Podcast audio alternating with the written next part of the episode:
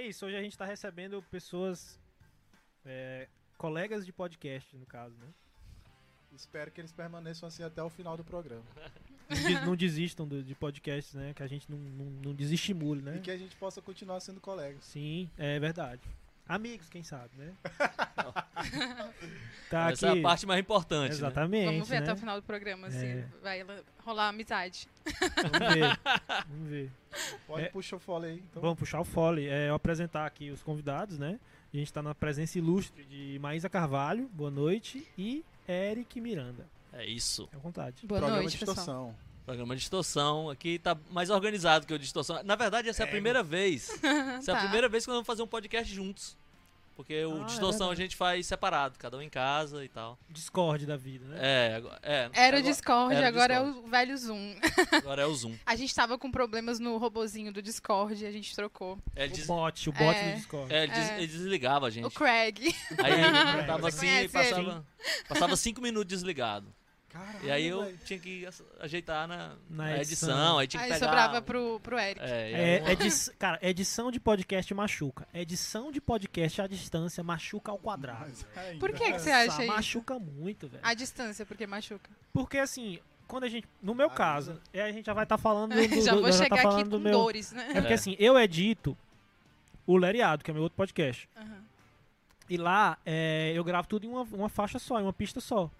E eu só corto quando alguém fala uma- um absurdo, o que não é muito difícil no, no caso do Leriado. Mas, então, tipo assim, é só cortar. Agora, quando eu gravo pelo Discord, usando o, o- o Craig lá, o, o bot, ele me dá cada, cada voz em uma faixa. E. ah, Se eu quiser baixar tudo numa faixa só, eu posso. Mas ele me dá cada uma faixa. E ele ainda tem o problema de que ele tem uns delayzinhos. E às vezes tem, Tem. um microfone pior que o outro. Aí eu tenho que melhorar o ganho de um microfone. E aí às vezes fica. Por exemplo, eu tô falando uma coisa e a pessoa fala por trás. Eu acho que ele tá se sentindo contemplado com a sua fala, porque É, é, na- ele que fica com a edição É, do tudo. Distorção. a, a a verdade do, do dar o ganho é que eu nunca faço. Se tem um microfone pior que o outro fica. Não, e vocês, vocês repararam, deve ter reparado, que inclusive no, eu ouvi o podcast de vocês e eu percebi isso também, que aconteceu no meu. É, às vezes ele dá uma perdazinha de sinal, É, uns gapzinhos, sabe? é. O Discord faz muito isso, isso me irrita profundamente. Olha que eu nem sou tão No- perfeccionista nos, assim. me primeiros, nos primeiros eu consertava tudo, assim. Mas aí foi só pra enganar os bobos. As três pessoas que estavam ouvindo, aí agora É. já, não, já não, va- não faço mais, porque é muito trabalhoso. É, É, e aí o que vai. aconteceu da gente trocar foi que teve um episódio que, na melhor história do, da- do episódio, na melhor. Na melhor fala não, né? Mas um- uma parte muito engraçada. Simplesmente a gente perdeu. Aí a gente falou, não, vamos trocar, porque o Craig aqui tá, tá dando mais trabalho do que ajudando. Aí a gente tá fazendo no Zoom agora. É, deu um. Aí perdeu uma parte interessante. Perdeu então- a parte mais Plataformas engraçada. de podcast. tá plataformas de Não, não, não. podcast, era um, era um é, pedido de pauta. Mas assim, falando agora que a gente falou de, de podcast do Distorção de forma mais clara, eu queria que vocês contassem um pouco de como surgiu a dupla e como surgiu o podcast. É, a- na verdade, o Distorção já foi um programa de rádio, ele teve, sei lá, umas cinco ou seis encarnações. Eu, porque eu lembro de fato desse nome há É. muito tempo. Sempre su- foi o Eric? Sempre, Distorção sempre com Ah, Eric. Sempre Eric e outra pessoa, às vezes só, mas surgiu, cara, acho que 2000 ou 2001. Foi o primeiro Distorção. Foi na Jockey FM, aí depois a É. gente foi pra 94, que era, um, era uma outra rádio que hoje é a boa, né? Mas eles eram 94. E lá foi a única vez que mudou de nome. Vocês E perderam, aí a- tem uma boa história com isso. vocês perderam o programa pro Bafon, então. É, foi tipo Isso, isso. toma. É, a no- nossa colega Hidria. Ah, era, era do Bafon, é não? Ah, ah, não sei. perdão. Não, na época era 94 ainda. Era, era a mesma sintonia, a mesma sintonia, a mesma rádio, mas era outro nome. Depois passou por uma mudança, né? Mas quando a gente foi pra 94, a gente tinha meio que acertado, tipo assim, ah, se a gente for mudar de rádio, a gente não vai levar o nome, porque um outro programa tinha feito isso, o Caçado tinha ficado meio chateado, assim e tal. Aí a gente botou o nome de Valvulado. Né? Que é tipo assim, de valvulado. Não sei, foi uma ideia estúpida, mas Eu não mas sabia aí o problema, mas aí teve um problema sério. Porque eu tinha uma namorada na época. E uma amiga dela chegou assim: "Ó, eu acho muito legal o programa do teu namorado, e tal, mas esse programa novo tem um nome muito estranho, né? Ela achava que era pau pro lado. bicho. Mas não, putz, não- não é pau pro lado. Pô, mas era um nome bom, hein? Mas assim, Pau pro lado, não, programa, mas assim, com a tendência pra qual lado? Tortão pra... Aquele meme lá, tortão Fica pra esquerda. É, Qual lado não que é? sabia o que é. Aí depois foi pra, foi pra cultura. Aí, pra cultura teve umas duas encarnações. Aí foi pra Rádio Antares, foi uma rádio que teve pouco tempo de vida na FM. Aí depois voltou pra cultura. Aí eu tentei fazer podcast já, sei lá, uns 5 anos atrás, 6 anos. Mas aí nunca achava quem quisesse fazer junto e tal, porque ideia. vocês sabem como é, né? Sim, cara. Aí, tipo assim, na hora que você tá na mesa, ah, projeto massa, não sei o que e tal. Aí na hora que vai pra fazer o negócio que é sem dinheiro, aí já começa. Ah, hoje eu não posso. Amanhã não dá. Então assim, ele meio que que- rodou todas as rádios da cidade, tá Tipo- ligado? E foi saltando assim, quicando, até que o bicho, ah, foda-se, vai fazer o teu sozinho. É. Aí eu fiz uns sozinhos assim pra testar. Aí eu vi o perfil da Maísa, ela tinha postado uns discos que eu achava legal e tal. Sal. Bem, vamos, vou chamar, já chamei tanta gente, amigo, inimigo, tudo pra fazer esse negócio, não dá certo. Aí a Maísa topou, eu mandei o que eu tinha feito sozinho pra ela. Hum. E aí ela topou entrar nessa parada. Mas aí foi assim, até essa ideia da Quando é que cápsula foi que a isso? gente Já foi brinca. agora durante a pandemia? Foi, tal? foi agora. Foi, foi durante tá- a... Foi no, no final do ano passado. É, entra agora o 13 terceiro, é isso? É, agora é o 13 terceiro essa semana e amanhã a gente grava o 14 quarto. 14 quarto. A gente grava tipo uma semana antes e tal. É. Aí essa ideia de cápsula é porque eu tava sozinho em casa. Isso aqui aí meio que inventei. Só gravando pro, pro Instagram. É, é, aí é uma outra viagem. massa. assim. Curtia Aí eu muito teus é, vídeos. eu Eu en- sempre comento. Muito Ah, é? massa, muito pela massa. TCI, pela TCI. Eu uso o Instagram da TCI normalmente pra Ah, assistir os vídeos tá. que tu posta. Normalmente eu comento alguma coisa. Eu curto muito os vídeos que tu fazia. No... É, no começo eu falava mais, agora é porque, tipo, trabalho, não sei o que, agora tô Mas muito foda. falando só, do, É, só de legal. lançamento. A gente tá aqui assim. hoje com duas enciclopédias musicais. tá Não, ligado? fale aqui né? pelo Eric. eu- agora deixou, me deixou tímido. Não, mas eu não sei se foi assim com vocês. é, vocês se conheciam antes de fazer o podcast? Vocês dois? Tenho 50 anos que eu conheço essa carne. Ah, pois é, porque Ah. o Eric e eu a gente não se conhecia, entendeu? É, a gente não, se conhecia só de falar oi, boa noite, mas a gente nu- nunca tinha trocado ideia. Então, o primeiro episódio já foi tipo, ah, vamos gravar. E a gente tinha trocado uma ideia uma vez antes, assim, no Zoom. Aí depois é, tivemos que gravar e conversar como se a gente já Isso se é o- conhecesse. E- mas Esse é o primeiro. É. A primeira conversa real foi, Foi- foi, foi no- fazendo o primeiro. Foi fazendo o primeiro. Eu nunca tinha conversado com ele, Então- assim, mais de meia hora. Presencialmente, é a primeira vez que Massa. vocês se encontram. Não, não, Não, já se encontrou. Não, a gente já se Imagina, na do nada. assim. Presencialmente, eu Não, mas- que- Não. Mas É, fazendo, tu mas fazendo podcast. Gravando juntos é a primeira Ah, vez. primeira sim, vez. Porque a nossa. gente, pandemia, Essa né, é gravando É. Isso aí, tá ligado? É. Massa. Mas já conhecia antes. assim. Aí foi aí é engraçado, né? Porque com as, o- as conversas, né? Com, com os episódios, aí você vai pegando assim, mais entrosamento com a pessoa e foi o que aconteceu com a gente. Comigo e com o Júlio é o contrário. É, mas é mais a gente É, faz, mais vai piorando, puto, né? Vai piorando, né? Mas eu acho que Vai tá depois dando chega no tá ponto indo. que aí depois vai piorando, Não, né? mas é, às vezes também você conhecer muito, ter uma amizade longa, assim, às vezes dificulta mesmo, porque você já sabe muito sobre outra pessoa e quem É, o e terceiro no- não sabe, né? No Então, nosso caso, aí envolve uma equipe, aí entra o Murilo aqui. Meu Deus do céu, não aguento mais esse É. cara aqui, ó. Murilo, Ó, tô olhando então, aqui pro Murilo. Se o vídeo tiver bom ou tiver ruim. Voz do além aqui, o Murilo Voz do aproveitar. além. O Murilo oráculo, E o o Thales também, ó. Na hora eu não tava falando dele, ele já botou a cara ali. Opa, tô aqui também. Tô como participando. envolve outras pessoas, é, é tenso. Mas aí vocês sempre, então, vocês sempre fizeram à distância, né? O, o É. distorção, né? sempre à distância. E é assim, e um outro detalhe também que, é, que, é, que eu acho meio bizarro, mas essa foi uma ideia da comandante Maísa, é que desliga a câmera, a gente fica só ouvindo um ao outro também. É tipo conversa no Não telefone. dá nem pra dar uma sinalizada assim, tipo assim, "Ah, quero falar agora. Não. Tem que ficar esperando mesmo, é só o áudio, você fica conversando. É uma coisa bem rústica, entendeu? Assim. Eu. No, Não na- tem convidado, né? No, no- Não, a Tem, gente tem, tem um convidado, Tem mas não dessa maneira como tá rolando aqui. A E gente, como- a que é a gente maneira? A gente chama é, uma pessoa. é, porque assim, o, o programa tem três sessões, né? Que a gente fala. A primeira, a gente conta novidades. E aí, outra coisa que é legal, né? Porque a gente. Nada na distorção é combinado. Quando a gente chegou aqui e ficou falando, ah, tudo muito organizado, é porque o nosso. A gente liga e começa a conversar, né? É, eu não sei nada que a Maísa vai falar, ela não sabe nada que eu vou É. falar. Nem, nem, nem das notícias, nem das dicas, nem de nada do programa. Porque Só definir um tema Vocês e cada ficam um... sondando ali o Twitter um do outro durante a semana. Eu não tenho? Twitter. Ele não tem Twitter. Twitter. Aí o, o Eric ainda é um cara Já misterioso. Ele é o low profile, né? aí não dá pra saber mesmo o que, que ele vai falar. E aí eu, a gente tem três sessões. A primeira são as novidades. A gente leva uma novidade e aí ele comenta, eu comento. Aí a segunda é o tema do programa que a gente define, sei lá, uma, uma semana antes. E a terceira é a parte de dica que a gente chama um convidado. E aí o lance do convidado, a gente pede para ele mandar um áudio com dicas do que ele tá ouvindo, lendo, assistindo, enfim. Tô ligado. Mas não é assim interagindo com o convidado. Quem sabe, né? Mais para frente possa Sim. ser. É, muitas vezes também a gente. A dica do convidado a gente não sabe o que é. Depois que a gente já gravou e a gente ainda não sabe, porque o convidado às vezes ainda nem mandou o áudio da, da Pra dica vocês também. Verem como é que é. Então, às vezes a gente fala assim, muito legal a dica do. a Mas a gente nem gente não sabe qual é a dica. Momento falsidade, né? Não, mas É, a gente calma. sabe que vai ser legal. A gente Ah, sabe. é, né? Confia. A dica, a dica do convidado lá, volta em Bolsonaro na próxima eleição. Eric lá, muito É. Não, legal sua dica, não, mas tomar dá, no cu, dá, dá, velho. dá pra dar uma editada, né? Mas se o cara mandar um queen assim, vai ser demais. Vai ser... É, o- o- o- Cara, no.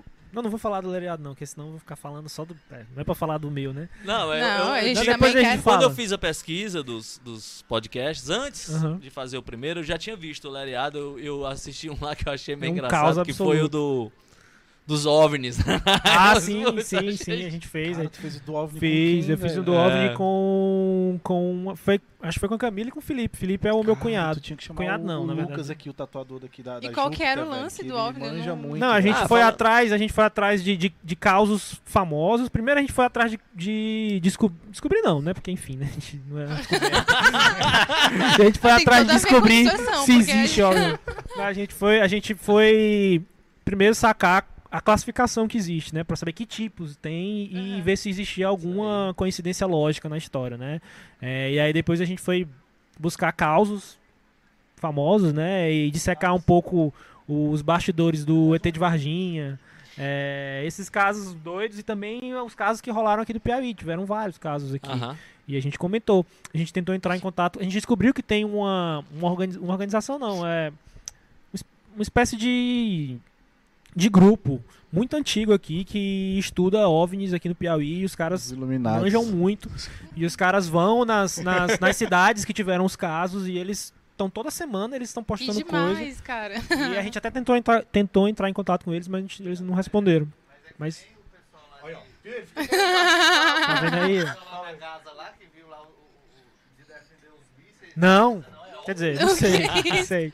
Não sei, pode, pode ser que o Maranhão estivesse atacando o Piauí É. e a galera Uma viajou. Lá em Alcântara. Alcântara. Alcântara tem alguma coisa. Mas foi muito bom esse episódio. Enfim. Mas o que eu ia falar é que vocês fazem à distância e eu fiz alguns à distância porque a pandemia me impôs essa, essa situação, eu tive que fazer assim. Mas, cara, particularmente, é uma experiência que eu não curti fazer, porque eu curto muito a dinâmica do papo. Aham. E assim, fiz alguns porque eu tive que fazer. Fiz um sobre shoegaze. É, o showgaze tá à distância, né? É, É, dá pra à notar, distância. fiz- à Esse cara distância. acompanha o Leriado. tá É, eu ligado, tô né? ligado. Tem que estar ligado, né? pô? E eu fiz, eu fiz alguns à distância, mas assim, os que eu fiz eu, eu entrei numa para, paranoia não, eu entrei num lance de que eu falei assim, cara, eu tenho que aproximar praças diferentes de Teresina para o Leriado. E aí eu comecei a trocar ideia com músicos de outros estados. Aí eu fiz um com a galera do Maranhão, que foi muito bom, muito bom mesmo assim.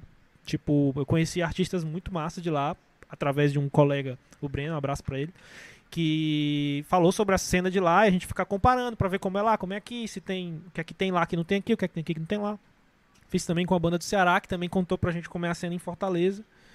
E pra mim foi massa, assim, foi experiências boas que eu só poderia fazer à distância. Com pandemia ou sem- pandemia, dificilmente eu conseguiria trocar ideia com essa galera, né? É, a pandemia deu essa possibilidade, Sim, né? aham. De você poder falar com os. Se bem que agora já tá um pouco todo mundo É. desgastado, você vai tentar falar, o cara fala, ah, já tenho mil lives aí pra falar, não quero mais e tal. É. É, de fato, no, no, no início tinha, rolou muito isso. Até o acesso a outras pessoas ah, fora do teu ciclo, ou talvez inalcançáveis, é, ficou mais possível durante esse período de, de, de É, pandemia, saca? É, lá no comecinho, eu acho que eles estavam muito disponíveis, assim. Vai até os artistas Isso. mais famosos, Isso. assim, os, os caras Aí eu falavam. até com- lembrei, é, tu conhece o Derek? O Derek? Do nada. Do É, Sepultura? God. Conheço. Conheço o pessoal do Sepultura. que massa. Não é. É. porque o Derek Green segue ela, pô. É, ele não te conheço segue. É, cara. Pessoal, é, quem vai me seguir? Eu não tenho, não. né? Mas tem mais, tem Meu mais caralho, conteúdo no velho. dele. É, Conheço, pô, conheço o pessoal do Sepultura. é. André Tá lá, Asquisse, então, André Asquisse, gente boa. Quem conhece, Não, mas conhece. conheço, conheço assim, né? Tipo, Não, pera aí, o cara de- te segue, pô. Não, mas. Instagram, É, é o João Baroni tipo- também segue ela. Olha, ó, tá vendo? Tá vendo? Oh, Foi que eu meu te Deus falei. do céu. Pô, Então- tá, João o mas o João- ficou com Ah. inveja agora, viu? Inveja. Inclusive, Ah, ele É, falou que o distorção era legal. inclusive o João Baroni falou que o distorção era legal. Falou que ia escutar. God. inclusive, falou. Cara, Não, isso daí eu vou falar porque, pô, Ah, um não é todo título, dia né? que o João Baroni fala Pode que vai crer, escutar pode o crer. podcast. o Thales vai brigar com a gente depois. O João Baroni, nossa, porra, o que tá faltando aí? Vamos Vocês falar com fazendo ele. errado esse programa. Vou convidar o João Baroni aí, de repente ele topa, né? Top, ele é um cara super acessível. Uma curiosidade da gente aqui em relação ao podcast de vocês e ao trampo de vocês.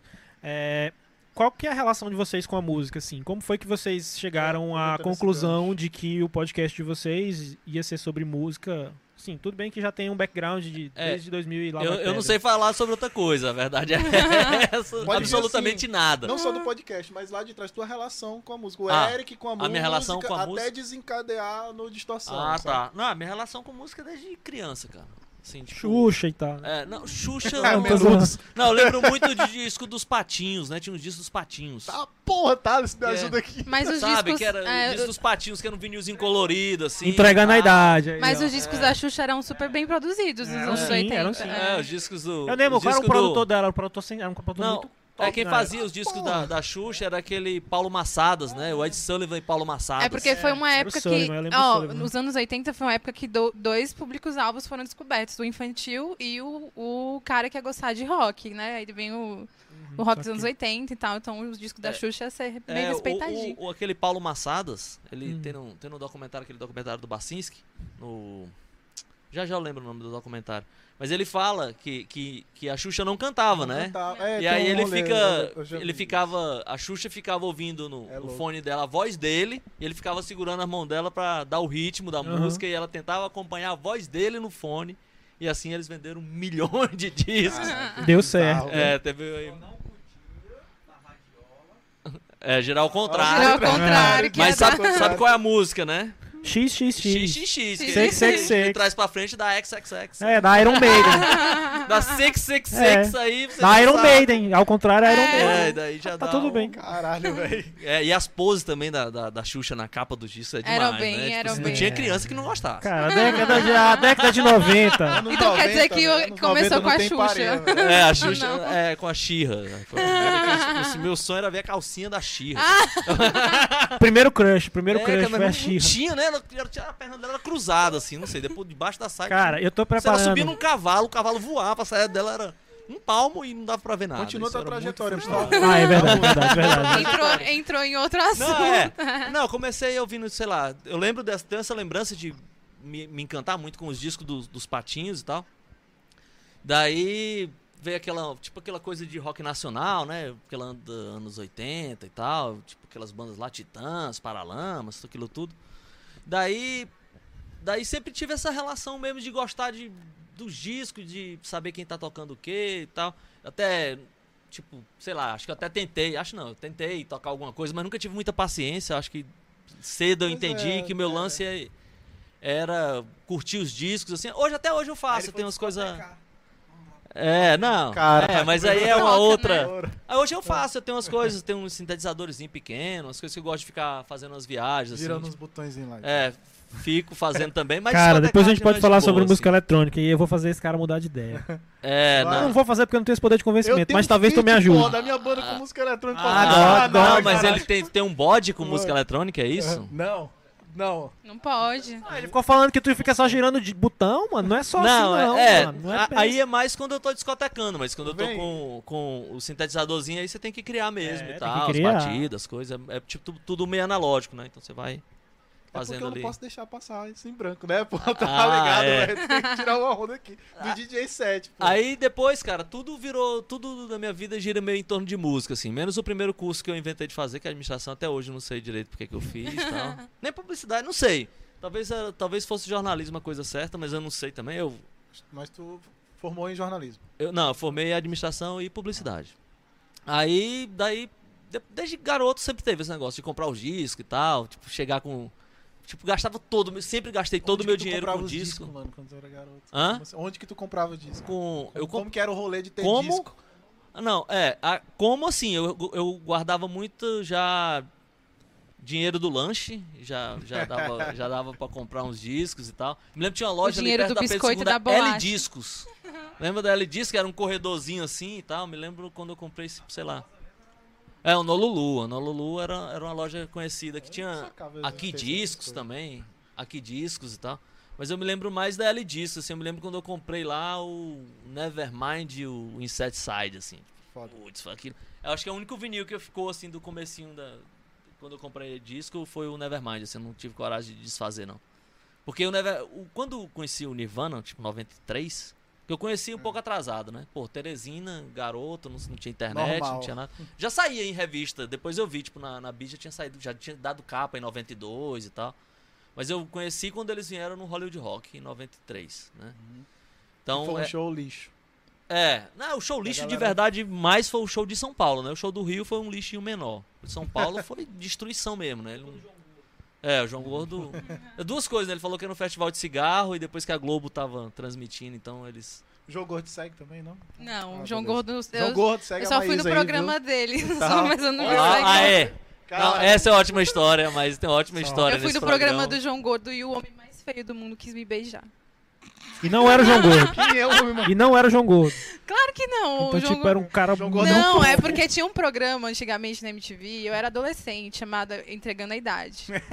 chamado Gordo Freak Show. Ah, eu lembro do grupo. E aí teve o Freak do ano. E no Freak do ano, o cara ia ser escolhido um cara como o mais feio do ano. Uhum. E aí o cara ganhou o prêmio de mais feio do ano e o João Gordo falou: Ah, vê alguém aí pra você beijar. E é claro que ele foi aqui, ó.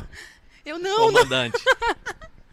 Que Ela, merda. ela perdeu a chance de beijar o cara mais feio do mundo. Poderia ter um troféu, não Estaria tinha. lá no entendeu? Guinness, alguma coisa do tipo. É, tipo assim, marcou a MTV, né? É essa a história com o João Gordo. Vamos voltar aqui a história do, do Não, mas Eric com os discos Não, mas, dele. mas, mas agora a gente quer escutar a sua A sua relação com a é depois. música e como foi que. Ah, minha relação com música? É, como foi que chegou no, no momento de ser um podcast sobre música, falar sobre isso.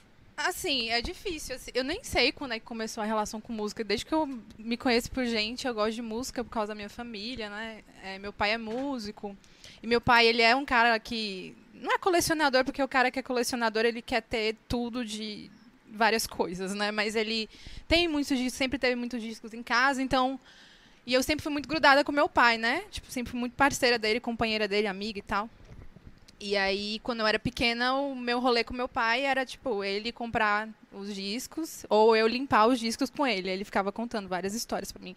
Olha aqui, esse cara aqui que produziu esse disco, sabe? Essas coisas assim. Cara, E aí eu cresci nesse meio, assim, em casa, sempre com muita música e tal. E na minha adolescência, eu. Assim, comecei a me sentir. Eu sempre, na adolescência, eu era uma pessoa muito tímida, né? Uma menina muito tímida e tal. E eu comecei a me sentir parte das coisas através da música, né? Com os meus amigos que tinham banda. Então a gente ia na galeria, na galeria do rock, de sábado. E aí conhecia muita Outro gente. nível, né? Outro Rolê nível. de sampa, É. É, L discos, cara. Aí também tá brincando, né? Não, não, mas era mais ou menos isso, assim. Então, desde sempre, eu não sei, assim, em que momento começou a fazer parte. Desde que eu me conheço por gente, Ok. já escutava Jovem Guarda, depois fui escutando coisas que eu fui me interessando. Até que é, não faz muito tempo, assim, antes do Distorção eu já participava de outras coisas, mas o meu lance nunca foi falar, foi eu escrever, né? Tipo, eu escrevo pro Célula Pop, eu tenho uma página pessoal também, faço, tipo assim, texto sobre música, coisas assim. E sempre participei de canais de amigos, né? Amigos que são comunicadores. De vez em quando eu colaborava com alguma coisa, escrevia para alguma revista, mas o meu lance sempre foi escrever, assim. Tanto é que até hoje eu falo que, eu, que é, meu lance é escrever mais do que falar. É, e aí Mas acabou. É super ativa no Twitter. É, tô sempre falando várias coisas É. lá, né? E aí rolou distorção que eu nunca. Tipo assim, eu sempre tive vontade de fazer um podcast, né? Mas é que nem o Eric falou. Quando você vai estar sozinho, aí você fica deixando pra depois, ou se não se Uhum. sente que o negócio não engata. E é sempre legal esse momento da conversa, como você falou Sim, é, de você sentar e conversar com alguém, trocar ideia. Então, aí o Eric foi muito engraçado, porque na hora que ele falou, eu já topei, não, vamos fazer e pronto. E aí a gente teve poucas trocadas de ideia antes de fazer e rolou. Mas o podcast, assim, um podcast e um algo assim que eu vá falar é a primeira vez, assim. saquei. É. Eu, pensando aqui nesse lance de, de música aí, da história de vocês com música, eu me recordo que eu vejo que, que o problema da pessoa com. Problema entre aspas, né? Que a pessoa vai ser. A relação da pessoa com a música vai ser diferente quando ela é aquela pessoa que pega o disco, vira o disco e fica lendo aquelas letrinhas miúdas ali de quem escreveu aquela música, quem foi que produziu aquele disco. Nossa, Isso aí é muito cara de quem vai ser meio doido da cabeça e vai ficar impressionado com não, música eu de aprendi, tipo assim, eu diferente. aprendi inglês assim, até a minha caligrafia mudou por causa disso. Eu lembro que eu ficava lendo as- os Os encartes, encartes, né, e as letrinhas de forma. Minha letra era cursiva. Hoje em dia minha letra é igual uma letra de forma. Até minha letra, eu queria que mudasse a minha letra por causa disso. Então, tipo, uma coisa que impactou totalmente assim minha personalidade, pelo assim menos, né? demais. Eu era assim É. de ver quem era o produtor, quem era a gravadora. É. Eu ficava vendo assim, quais membros da, da banda escreveram cada música e ficava tentando pe- perceber o que aquela música tinha de marca daquele compositor específico. Sei lá, normalmente era o vocalista que escrevia. Ah, mas essa aqui o baterista escreveu a música também, tipo Metallica, o Lars escreveu. Aí eu ficava, pô, então isso aqui é a característica do Lars. Eu ficava nessa loucura. É, de saber quem né? participou no disco de quem, né? Pô, Isso. como esse, esse guitarrista tá aqui nesse disco, quem é esse cara? E aí você Né? descobria, às vezes, vai. umas coisas muito Isso. improváveis. assim. Hoje em dia você, sei lá, às vezes. Lógico que não tem tudo, mas você bota, sei lá. Say Tanger no, no, no, no. Falei, pior CD que tinha pra falar, né? Não, Enfim. não. Não. Vamos, eu não você acho. bota. Você bota. Eu não acho, mas. É, eu acho, mas vamos lá. Você bota Say Tanger lá, vai aparecer várias É curiosidades conceito, e tal. Mas, tipo, ainda assim, se você for ficar, se você ficar olhando as letrinhas pequenas ali, você vai descobrir coisas que não tem no Wikipedia, não tem lugar nenhum. Só a sua per- perspicácia vai te ajudar a descobrir É, curiosidades assim. aquela lata de, de Lata goiaba, de né? Que o tinta. Lars fica É, machucando lata ali. lá Souvenir naquele 20 disco? litros. É, que coisa estranha, né? Que disco estranho, mas que disco corajoso, eu acho. Exatamente, É, cara. eu caras- eu- eu acho que é um, é um. Pode ser um diferencial positivo quanto um negativo, saca, velho? Vai de, de cada disco, de cada produtor, de cada banda. Tem uma banda que eu curto muito que chama Baroness, que Aham. influenciou muito pro, pro que eu componho agora na, na Corona Nimbus e tudo mais, em que o penúltimo disco deles, o Purple, eh, eles ganharam no ano, não vou lembrar qual foi o ano, é, é recente, inclusive 2018, alguma coisa assim, melhor disco de metal do ano, alguma coisa do Ah, eu tipo. tô ligado. E aí depois veio o Golden Grey, que é um disco sensacional, mas a produção, é- a produção do disco é cagada pra caralho. O que, que é a produção do disco? É tipo, composições excelentes, saca? Voz, melodia, é, timbre de guitarra e tudo mais. Mas a produção do disco, é, a, a mixagem e a masterização é extremamente suja. E tudo que tu abre do, do- desse disco pra, eh, no, no YouTube ou em qualquer outro lugar, a galera, os gringos falando, tipo, eu queria poder ouvir a, a- a música, mas eu tô ouvindo um liquidificador, uma, uma serralheira, alguma coisa do tipo.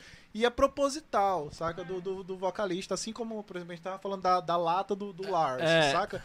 Mas é esse tipo de coisa, às vezes para o bem ou para o mal, que ficou aí pro resto da vida. Ele vai ser lembrado disso aí e repercutiu pra ele de alguma forma. tá? É, às vezes eu acho que muito pelo mal, assim. Porque, por exemplo, todo do mundo Lars. esquece É. tudo que o Metallica fez no disco pra lembrar só que aquela bateria ali, putz, ali.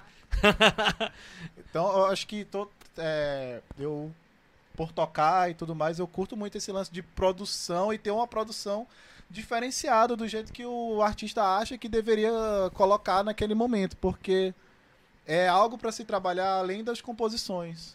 É, Saca? o lance de você ter propriedade da como- sua arte, Como né? que tu quer que, que aquela música chegue ao, ao ouvinte, saca? Tipo, ah, eu, eu, eu imagino ela lá atrás, com som lá atrás. Eu discuto muito isso com, com Ainda o bem, Thales ainda aqui, bem que saca? Você, que você de- tem essa veia de produzir. Que de- pelo menos o pessoal que tem banda que eu conheço sempre fala que rola de vez em quando uns, umas frustrações com produtores, assim, né? Tipo assim, Sim. de deixar as coisas na mão de um cara e. E o cara entrega uma coisa assim que. Eu acho que a Mas produção... quando, Promete e quando o coisa. cara tá certo, também É, tem. vezes tem um É, produtor a, que só. a- a produção musical, assim como várias outras coisas, como, sei lá, tatuagem, é você saber direcionar pra quem. Pro, pro teu nicho, entendeu? Pro, pro resultado que tu tá buscando de fato. É, um, um- um- exemplo aqui que acontece com a gente, o Thales, por exemplo, quem produz boa parte das bandas que vem aqui, é quem grava e tudo mais. Produz juntamente com o artista, né, Thales? A gente produ- produz juntamente com o artista. É, mas não é. Eu tenho o Thales aqui comigo, mas não gravei o meu disco com ele, porque eu- a perspectiva que eu quero eu encontrei com outro cara.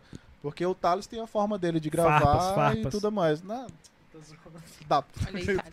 Tá aqui atrás de mim, eu tô nem, tô nem vendo o que, é que ele tá falando ali, ó. Tá ligado? Tá? Ainda bem, ainda bem. Ainda bem que você não Ele tá está vendo. É, Se exatamente. você estivesse vendo, era pior do que tá ouvindo. É, acho que o Se cara tem peculiaridades do, da, da produção musical dos discos É, eu acho de que, rock o, and o- roll que e o afins, produtor saca? tem o, o- ajudar o processo. O- o- a função dele é ajudar o cara a chegar no som que ele quer, né? É, muitas Mas vezes o às vezes o próprio cara não sabe, Acho né? que todo mundo aqui saca o Sim, Rick sim, Rubin. sim. O Rick. Rubin. O Rick Rubin, ele não mixa, pô. Ele não mixa, ele não masteriza. Eu não sei se vocês sabem disso. Ele também. fica muito deitado numa cama, né? É, ele é o cara né? que fica no fundo da sala, eu acho. É sério, ele fica numa aqui, cama. Isso aqui, isso aqui, isso aqui. Eu acho que. E, e- e o, e o- o técnico de áudio é o cara que tá lá. Então eu meio que sou o Rick Rubin aqui do 202. Pô, O, o Miranda parece que era um Tá pouco assim também, né? O Carlos Eduardo Miranda. Ele era um cara. Sim. Miranda é O assim cara, também. o cara ia.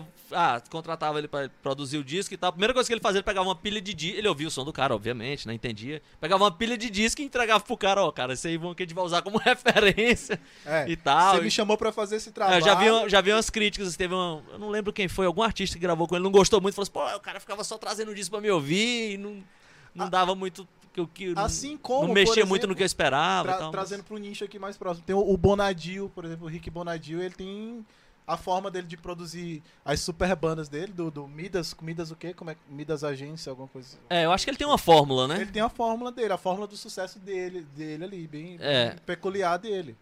Sabe? É, mas que eu ele- particularmente não gosto. Ele também dá muita bola fora, porque a gente só lembra do sucesso, né? Quem lembra aí do Vai Dogão? Você lembra? Eu lembro, eu lembro. Do Dogão. Vai Ah, Dogão, ah, o Dogão é o mal, eu lembro. Putz, cara. Caralho, não sabe. Tava vendo o clipe, eu tava vendo o clipe. Tempo, tempos áureos da MTV. Áureos não, né? Já tava já na É, nesse declínio. momento aí, né?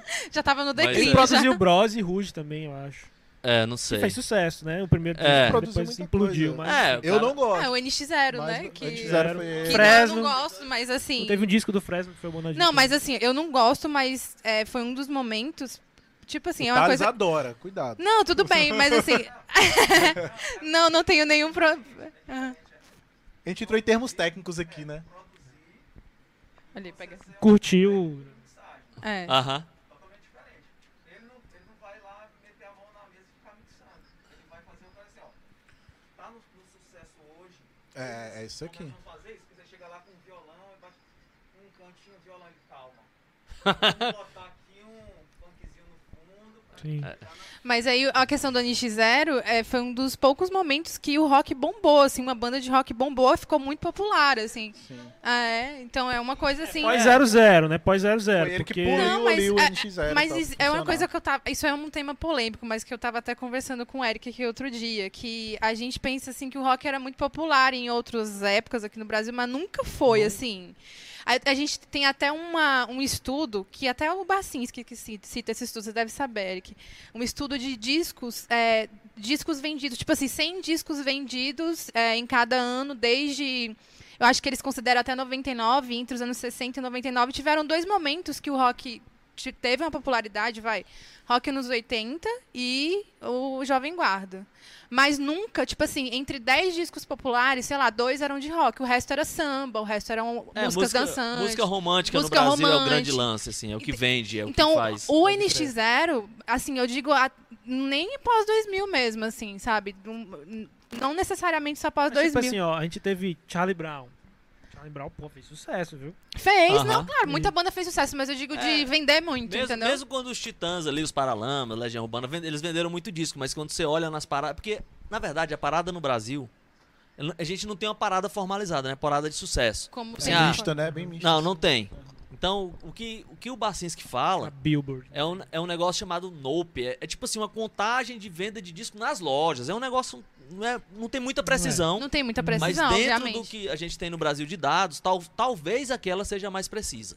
Saquei. Então é isso. Então quando você vai lá nessa, nessa fonte, por exemplo, até nos anos 80, ali nos primeiros lugares, assim, os Titãs, Paralamas chegaram algumas vezes só. Eles ficavam bem colocados, porque os caras vendiam muito, tocavam na televisão, tocavam no rádio e tal. Mas eles nunca estavam lá nas primeiras. assim. O primeiro quem bateu assim nos anos 80 mesmo foi o Hit, com o primeiro disco dele, né? Eu acho que bateu o Roberto Carlos. E aí depois eles ficavam ali flutuando, subia, descia, subia, descia, mas pra chegar em primeiro mesmo, assim, poucas vezes. Agora, é, é, mas assim, aí a gente já vai, a gente vai, já vai entrar numa, numa análise, numa discussão de que nem faria sentido o Brasil ter o rock como o primeiro, tipo, o estilo nas cabeças, porque É. não é um estilo de, de identidade puramente brasileiro, entendeu? Então eu acho que é natural. Lógico que é extremamente bem aceito aqui e tem produções maravilhosas e, e incrementos brasileiros no estilo que são sensacionais. Mas eu acho que é natural a gente ter estilos mais populares, porque as pessoas de porque tem outros estilos mais acessíveis do que o rock quando a gente pensa em Sim. na variedade que é o Brasil. Entendeu? Mas então eu eu- acho que faz mais faz sentido isso. Não, é, faz sentido. Agora, o que não tá fazendo sentido é o cenário atual, eu acho. Por um, por um motivo só. Assim, por exemplo, a França também não é o país do rock, nem a Espanha, né, nem Portugal e tal. Mas quando você olha, se você olhar a parada de discos hoje na França, ou na Espanha, em Portugal, vão ter alguns discos de, de rock, assim, al- alguma coisa mais pop, baixo, guitarra e bateria, mais ou menos Uhum. nesse formato, circulando ali, sei lá, na décima posição, na oitava, às vezes na sexta. por ali. Você olha no Brasil agora, Sertanejo, sertanejo, sertanejo funk. É. Sertanejo, sertanejo, É, só funk. isso. os- as bandas brasileiras, os artistas brasileiros estão muito lá atrás. Então, tipo assim, agora tá uma distorção realmente. Tipo assim, não precisa estar em primeiro lugar, mas também não precisa estar em centésimo É, primeiro. um- algum comentário sobre isso, sabe? Desculpa, mas é porque Não, eu pode acho que hoje em dia também tem que se, di- se colocar muita grana, principalmente aqui no Brasil, pra que algo possa funcionar. É, o de mercado musical é uma Tipo, coisa fato. estranha hoje em dia. Muita grana, velho. Muita É. grana. Não É, adianta o- mais é o agronegócio, bom, né? velho. É, velho. Não, na verdade, o agronegócio, ele abraçou. o- ele abraçou o, o acústico do capital inicial, né? Porque todas essas bandas de, de sertanejo. Essas bandas de sertanejo, todas elas são igual o acústico do capital inicial, com as letras É. Pode mais ser. loucas ainda, mais loucas no mau sentido. Mas presta atenção, É aquela tu, tu fórmula vê esses ali. caras novos, eles parecem muito com aquela fórmula do capital inicial. sim. É velho. do Do acústico acústico, e tal. MTV. Que é um lance meio brega, na real. É, tipo, Salvou a É, carreira é deles verdade. um ali e lance tal. meio brega, assim. eu- aquele formato, assim. Ficou Fala brega, mas- né? tu- tu- Não, até esqueci que eu ia falar depois que a gente entrou no agronegócio. Depois do agronegócio Eu a lem- o capital eu tive a inicial. lembrança aqui do dinheiro preto com aquela camisa roxa e É, eu fiquei ela é aqui, tipo, assim. ah, não Cara, sei Dinheiro mais o que, Preto que é eu vou falar. Gênero Preto é uma figura. Assim, agora que a gente tocou nesse assunto, tem dois temas que eu acho importante abordar com vocês. Eles beiram a polêmica, mas ainda não chegam na polêmica. A polêmica vem depois. É, vocês falaram do Roberto Carlos, e o Roberto Carlos fez 80 anos agora, esse mês passado, pouco tempo. E eu lembro que rolou uma polêmica sobre a alcunha de rei do Roberto Carlos. E vocês que são um pouco mais letrados aí no assunto musical. Queria saber o que é que vocês acham dessa alcunha de rei. Se é justa, se o rei já deveria ter perdido a coroa. Murilo, o que é que tu acha? Uma Sim. revolução francesa. A aí. Revolução Francesa. O que, é que vocês Se acham? for uma questão de vender disco, acho que Ele é. ele É. manteve aí, né, até muitos anos, vendendo um milhão de discos, né, e tal.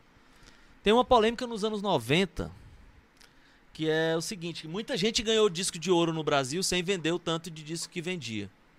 Né, porque as gravadoras elas colocavam nos grandes magazines os CDs, né, porque já, já- só já tinha CD naquele momento, né? Então botava como é que é o sistema que você bota e só só vende o que for vendido pela loja consignação, é isso? É, É, consignado. consignado. bem, então eles, Que eles aí você faziam pega isso. de volta. Então pegavam, as gravadoras pegavam, tipo, saiu o Roberto Carlos. Ou ou outro, ou El Chan. Entendeu? Saía, eles mandavam produzir 2 milhões de El Chan, botavam em consignação nas lojas. O que era que acontecia? Botou nas lojas, vai lá no Faustão, recebe o disco de ouro, as lojas devolviam a metade, e aí eles estavam queimando o CD um tempo desse aí, que era mais barato eles destruírem o CD do que vender por um real. O prejuízo era menor se eles destruíssem. Então, nos anos Caralho, 90, muita velho. gente no Brasil ganhou disco de ouro e tal, porque os discos, um milhão de discos estava na loja, mas não estava sendo vendido, né? Porque estava em consignação, depois os, os grandes magazines devolviam. Isso, isso meio que acabou também com as lojas de disco, né? Porque as Uhum. gravadoras no Brasil tiveram a brilhante ideia de, de favorecer os grandes magazines em detrimento das lojas que vendiam só disco. E aí as lojas não tinham dinheiro para competir com, com Americanas, com a Saraiva, com, ou Sim. com o Magazine mesmo, né? Tinha muito Magazine que vendia disco. aí. Magazine, só pra situar a galera. a- a- É lojas de departamento, é isso, né? Sim, É é. a nossa Magazine Amazon de Luiza, hoje em né? dia. É, é a nossa Amazon de hoje em dia. Perfeito. É, então destruiu muitas lojas de disco, assim. O Brasil, o Brasil é craque em destruir, né? Destruiu o vinil, agora tá fazendo uma campanha séria pra destruir CD. Pra, O presidente tá destruindo as tá, pessoas. tá destruindo tudo. É. Eu, em relação ao Roberto Carlos. em relação ao Roberto Carlos, eu acho. Eu acho maldade as pessoas, os mais jovens, desconsiderarem o trampo do cara na música e simplesmente destronarem o cara assim, sabe? Total. É Beleza, que- você não curtir. Mas, tipo, o cara tem uma história que é absurda, velho. É violenta demais. E o tanto de coisa que o cara produziu, o tanto de coisa que ele compôs, né? É. Algumas pessoas dizem que não foi ele, enfim. Mas eu acho realmente o trabalho dele muito grande. E ele, e ele passeou por muitos estilos em muitos momentos. Tem músicas dele, de, de aquelas músicas jovem, da Jovem Guarda. E tem discos melancólicos dele que são sensacionais. Enfim, é um cara muito rico, assim, sabe? A, a carreira do cara. É, eu acho que, lógico que o, que o lance do rei é um. É é construção de marketing também, né? É. Por trás. E é Mas, assim, foi natural. o personagem que ele teve que encarnar E, depois. e eu acho que tudo bem, assim, sabe? Pelo trabalho que ele fez, né? Aí muita gente fica puxando a, a possível treta que ele teve com o Tim Maia lá, que tá passando o filme, que ninguém sabe Ah, se isso realmente foi um aconteceu né? e tal. E aí ficam pegando o cara pra cruz e tal.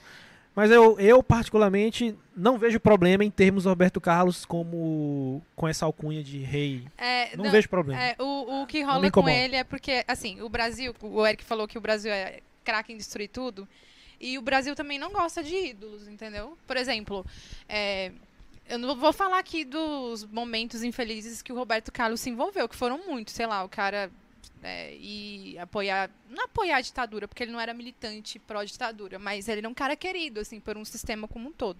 E aí ele prota- protagonizou vários momentos infelizes, inclusive a gente, a gente até comenta no, no, no episódio de extorsão que a gente fez sobre o lance da, da biografia dele não autorizado, né?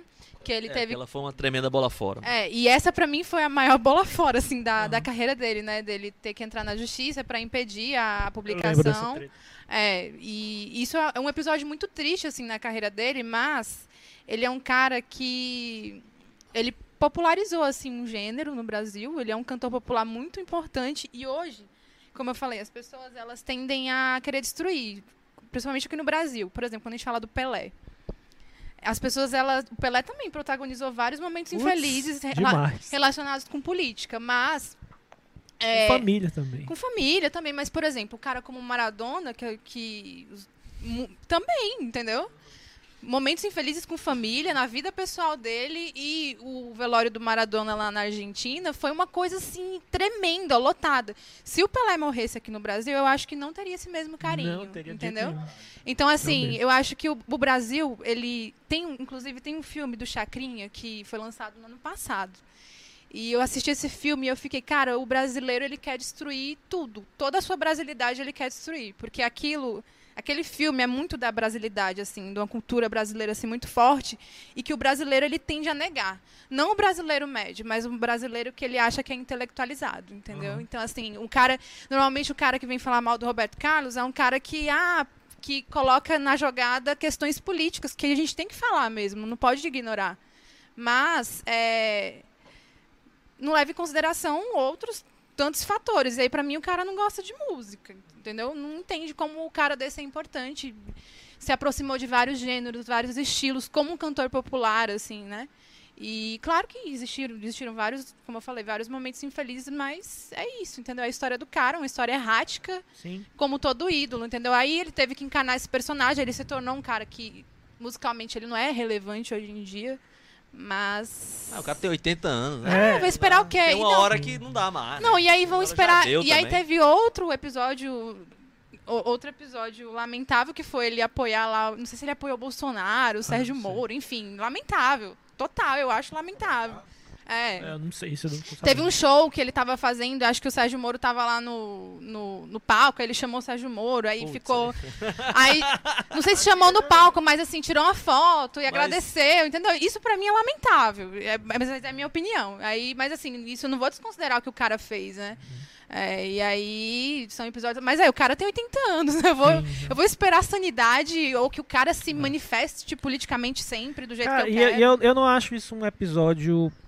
Assim, eu- Mas é polêmico não, isso, é, Politicamente é um episódio que eu não curto. Politica, no meu ponto de vista político, é um episódio que eu também não curto.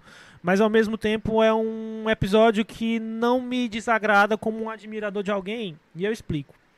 É, mesmo sendo politicamente de, contrário do que eu penso. Mas eu prefiro as pessoas que são reais, sabe? Eu não, eu não compro muita galera que, que, que, se, que vende uma perfeição, sabe? Quando eu vejo, quando eu vejo as, as, as chagas nos meus ídolos, eu, não que o Roberto Carlos seja meu ídolo, não é. Mas quando eu vejo as chagas nos meus ídolos, eu vejo que eles são reais. Muito mais do que quando eu vejo caras super maquiados aí, Tico Santa Cruz da vida, essa galera super. "Ah, eu sou assim perfeito e a minha opinião é sempre essa, eu tô sempre batalhando. Tipo, eu vejo que tem algo errado ali, sabe?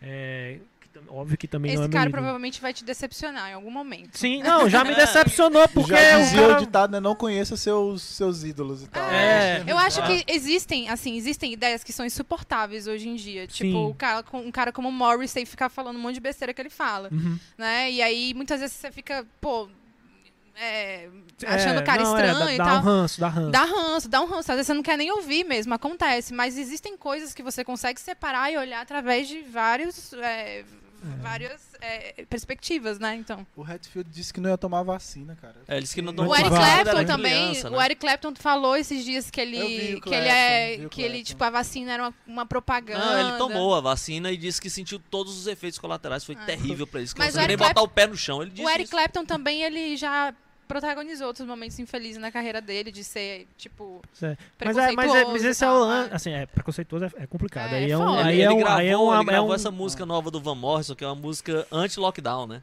É, É, eu tô ligado. o novo ligado. disco do É, Van disco Morrison. Do, do Uhum. Van Morrison. Eu vi isso aí. Foi lá e tocou guitarra. Assim, tem umas linhas que realmente é difícil o cara cruzar, né? Que quando o cara cruza, você fica. Não, aí foi É, demais. tem né? coisa que são uma coisa muito Uma coisa é apoiar um, um babaca em um momento maluco e depois o cara fala, é, fiz merda, foi mal. É. Outra coisa é você simplesmente dedicar sua vida a ser um estúpido o tempo todo, né? E falar Exatamente. coisas absurdas e repetidamente e, enfim, coisas que É, mas eu acho que o, o- o lance do Roberto Carlos, assim, eu acho que na questão da biografia, eu acho que abriu um imenso buraco em toda a MPB, assim. Porque nesse momento os caras mostraram que eles eram, assim, né? Os Uhum. caras que passaram a vida toda dizendo que lutavam contra a ditadura, tal, e protagonizaram um momento lamentável, né? Quando eles tentaram barrar todas as biografias que foram escritas, fossem escritas deles, né? Tipo Uhum. Assim, achando que os caras iam ganhar dinheiro e tal. Então, tipo assim, fizeram aquele procure saber, né? Sim, Com a mulher do Caetano Eu lá, cruzando lá no, no- É, é, cruzando é. os corredores, digamos assim. No... É esses caras, é esses caras No que, Senado que- ali e tal. Essa galera que se vende de um jeito muito imaculado, assim, que eu não, não consigo comprar. É, são uns coisa muito Caetanos brasileira, da eu vida, acho, sabe? assim, um- Aí, assim, a galera também que, sei lá, na década de 60 fez aquele movimento lá contra a guitarra elétrica. É que o Gilberto Gil participou e depois ele. Porra, história Tipo, é não, boa. não tem época, não tem época, não tem época, não tem contexto histórico, político que não faça essa, essa esse lance ser imbecil e idiota, sabe? Não tem como, não, o cara não consegue me É convencer. uma postura super conservadora, assim. Mas Protecionismo com conservadora música, no, mano. né, é, no com sentido no sentido etimológico da palavra mesmo, do dicionário, né? É uma coisa Sim. completamente preconceituosa. assim. Então, assim, esses lances, é, é, é, eu, eu consigo. Acho importante a gente. Meu, falando minha opinião, né? É, entender que a falha faz o cara mais cara do que ele ser só os acertos, entendeu? Os erros fazem mais ele do que os acertos, em alguns momentos, né? Depois que o cara já é gigante, assim, eu acho que é natural o cara errar e você perceber se aquele erro trouxe alguma evolução pra ele como pessoa, como artista e etc. Eu acho, eu acho que aqui no Brasil é mais difícil pra gente aceitar, porque aqui tem essa imaculação dos artistas e tal. Tanto que tem duas coisas que são muito engraçadas aqui. Engraçadas não, né? Curiosas, assim, Curiosas, mas né? na verdade não é engraçado coisa nenhuma. Uma é que é, todo esse lado de erros e de, sei lá, de momentos que o cara não foi infeliz por algum motivo, eles são meio apagados, assim, as biografias, né? Porque as biografias no Brasil, cara, é muito estranho. Qualquer. Você pega, sei lá, o Paul McCartney tem tipo oito biografias. Tem a própria dele, tem mais um monte. Que um cara diz uma coisa, outro diz outra, o outro fala outra coisa. E se você, você tiver interesse, você lê aquilo tudo e você vai, pô, isso é por aqui. Né? tira o- Aqui no Brasil não, não existe isso, né? O cara escreveu uma, pronto, aquilo virou definitivo. Normalmente é umas coisas chapa branca, né? Então dificilmente você lê uma biografia de um artista aqui que o cara fala pô, pegou pesado aqui, hein? Porque os caras, até um dia desse, não podia, nem podia, né? O artista tinha que autorizar. né? Então ficou essa coisa, tipo assim, bandas, sei lá, como o Mutantes tem uma biografia escrita, sei lá, mais de 20 anos atrás. né? Então, tipo, não tem outra biografia nem pra você confrontar. Então acho que aqui no Brasil criou essa coisa de. Acho que o- os artistas aqui não sabem muito fazer entretenimento. Sabe? Um crítico falou mal aqui, cara, 20 anos depois, o cara, assim, você falou aquilo do meu disco, hein? Putz. Pô, não existe isso, né, cara? O cara faz um disco, você vê. Vê entrevista outro dia desse do. Será que isso vai virar um papo cabeça agora? Mas eu vi uma entrevista do cara do Sonic Youth. Certo? E aí eu vi ele falando que. O cara perguntou pra ele: ah, o Pitchfork deu 0,5 pro teu disco e tal. Aí ele falou, cara, é, eles deram a nota, eu gosto muito do disco e tal. Mas ele falou que só, o, o guitarrista, o Tuston Moore, encontrou com o cara um dia, conversou com o cara.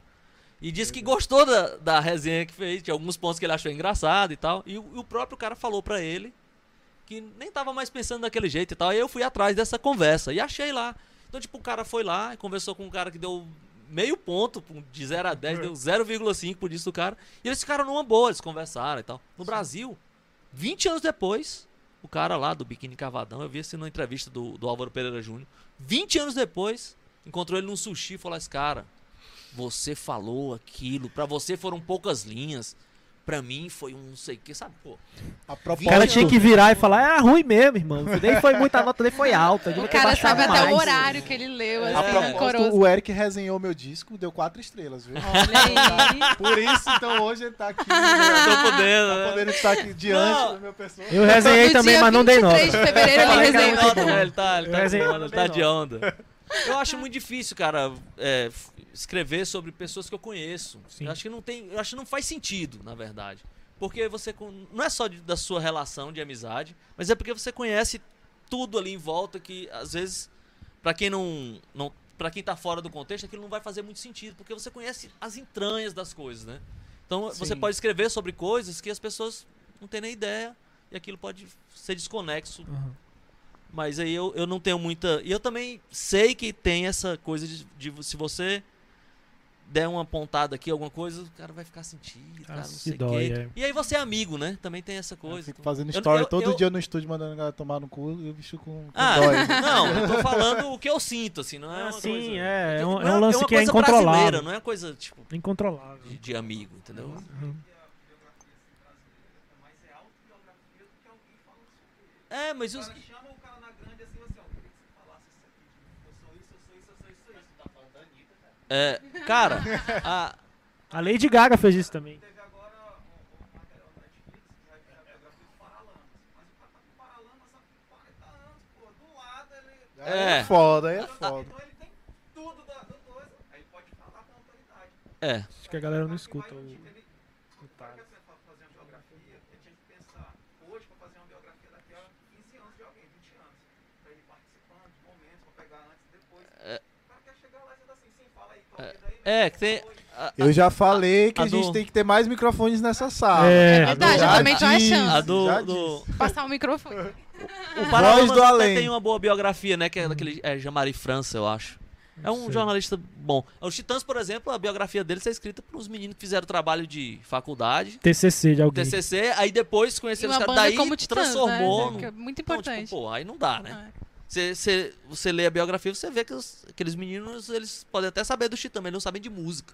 De forma E aí tudo aquilo em volta vira uma bobagem. Só aproveitar o gancho pra citá-los aqui. De vez em quando a voz do além que vocês escutam aí, galera, é o Thales do áudio, tá? Trabalha aqui no 202. e o Murilo são meus funcionários aqui diariamente. Aí tem a história. Tá, Poxa vida, tinha que ter aqui uma câmera pra ver a cara de tu tá, vocês tu tá ligado agora. na, na, na- história do Mick Jagger com o Charlie Watts? Não. Não? Mas tem a Murilo, ver com isso amo, aí. Murilo. Calma, eu vou embora contigo, cara. Relaxa. porque- Você vai dar uma carona pra ele, vai? é, Não mais, né? Perdeu a carona, já era. É o, o, o, Charlie Watts estava deitadinho no quarto dele de hotel. O Mick Jagger estava um dia muito empolgado com alguma coisa, não sei bem dizer porquê. E aí ligou lá, sei lá, pra recepção e disse assim: mande chamar meu baterista. Mick o Charlie Jagger. Watts botou o terninho dele, se arrumou todo assim. O Jagger abriu a porta, ele deu um direto de direita na É, cara. Murilo, não leve isso a Nunca sério. mais me chame de seu baterista. Então toma. Isso não pode acontecer aqui agora, viu, gente? É, então, temos um baterista na parada, ou não? É.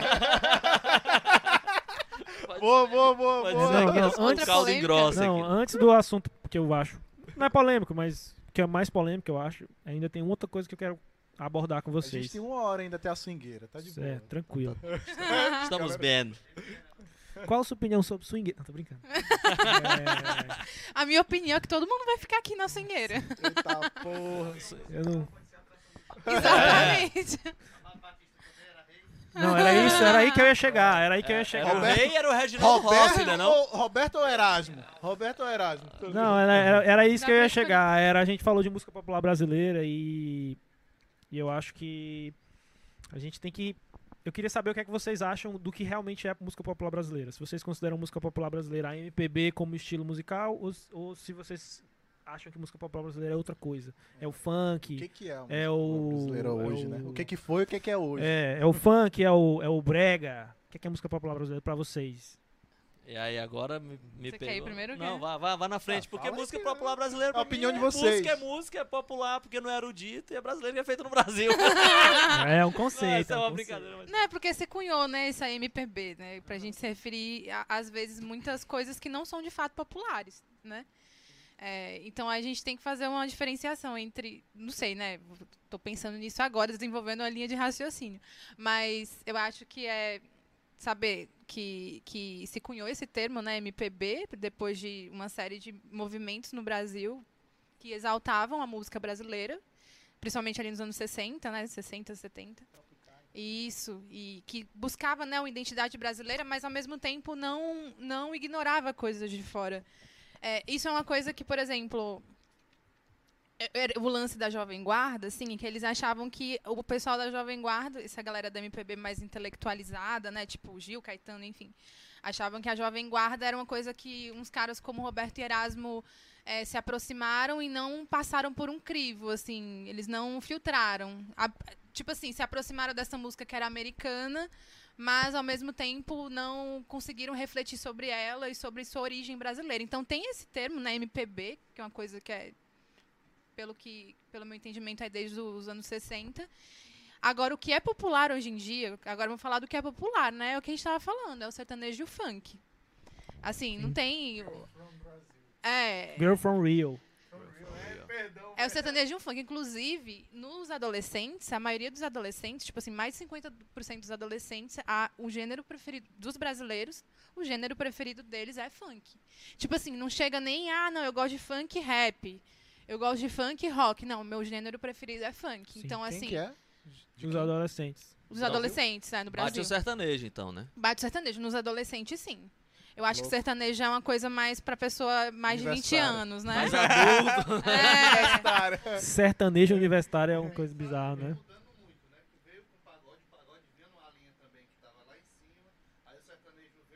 O pagode dos anos 90, 90, é, dos anos eu 90, tive- é, essas bandas de pagode, tipo, os Travessos, Sou tiveram grandes produtores God. e eles se baseavam muito na música dos Estados Unidos, que era, tipo, aquele, aquele R&B, né, dos anos 90, tipo, Boys to Men, essas coisas que ainda eram feitas pela Mutal, que era uma coisa completamente popular. E aí veio esse lance do sertanejo de grandes produtores com, com, com dupla de sertanejo, enfim, banda de sertanejo, mas o que é popular hoje em dia, música brasileira que é popular, agora falando, é o sertanejo É. funk. Então eu acho que é isso. É, é, e a gente Você, tem coisa Eric? popular até. Os bregazão, cara. Era isso que eu ia falar. É muito popular, brega. Eu É. acho muito É. povo. Entendeu? É, eu foi, tive, teve um livro no- que eu li, que é o do Paulo César Araújo, Eu Não Sou Cachorro Não. A música Cafona é a ditadura militar. Esse é um dos livros de música brasileira que eu mais gostei, assim, que eu, tipo, assim, pra mim tá no meu, tipo, sei lá, um dos- talvez o melhor livro de música brasileira que eu, que eu li, porque ele me deu uma perspectiva muito diferente de tudo que eu tinha lido até ali. Né? Porque a gente ouve, sei lá, sobre música brasileira, aí tem ali a era do rádio, bossa nova, jovem guarda barra tropicália, ali um meio MPB anos 70, né, meio politizado e tal. E aí o Paulo César de Araújo, ele o que ele, ele começa falando nesse livro, é uma coisa interessante que ele disse assim, bem, tudo que eu estudo, que ele é um pesquisador, né, ele formou história e pesquisa sobre música brasileira. Ele disse que é engraçado que tudo que ele lia sobre música brasileira não tinha nada a ver com o que ele ouvia no rádio. Então, tipo assim, bem, tem alguma tem uma parte faltando aí, né? Tipo assim, se tudo que eu ouço no rádio não tá nos livros, tipo assim, o que é que tá nos livros e o que é que algo tá fora dele? Pois é. E aí, na verdade, existe um grande mercado de músicos relevantes, músicos importantes, que eram os músicos que são chamados de brega ou de cafona, né? Odair José, Nelson Ned. Pô, o Nelson Ned, cara. Nelson Ned no, no, no México, ele é rei, entendeu? Vendeu Pablo Escobar mandava um avião buscar o Nelson Ned no Brasil pra fazer show pra ele, tu tá entendendo? E aí, tipo, ninguém dá bola. O- o- tem o show da, da Bossa Nova, que é o, tipo, show que marcou a chegada da Bossa Nova nos Estados Unidos, né? O show no Carnegie Hall. Eu não me lembro se foram um ou se foram dois shows, mas foi, foi, foi meio polêmico, assim, ninguém sabe se se deu gente, se deu muita gente mesmo, se não deu. Não, não, não foi soldado, mas alguns lugares você vê falando que foi sucesso, outros que não foi, né? Beleza. O Nelson Ned foi lá, tipo, seis meses depois e deu dois shows com um show extra, entendeu? Lotou.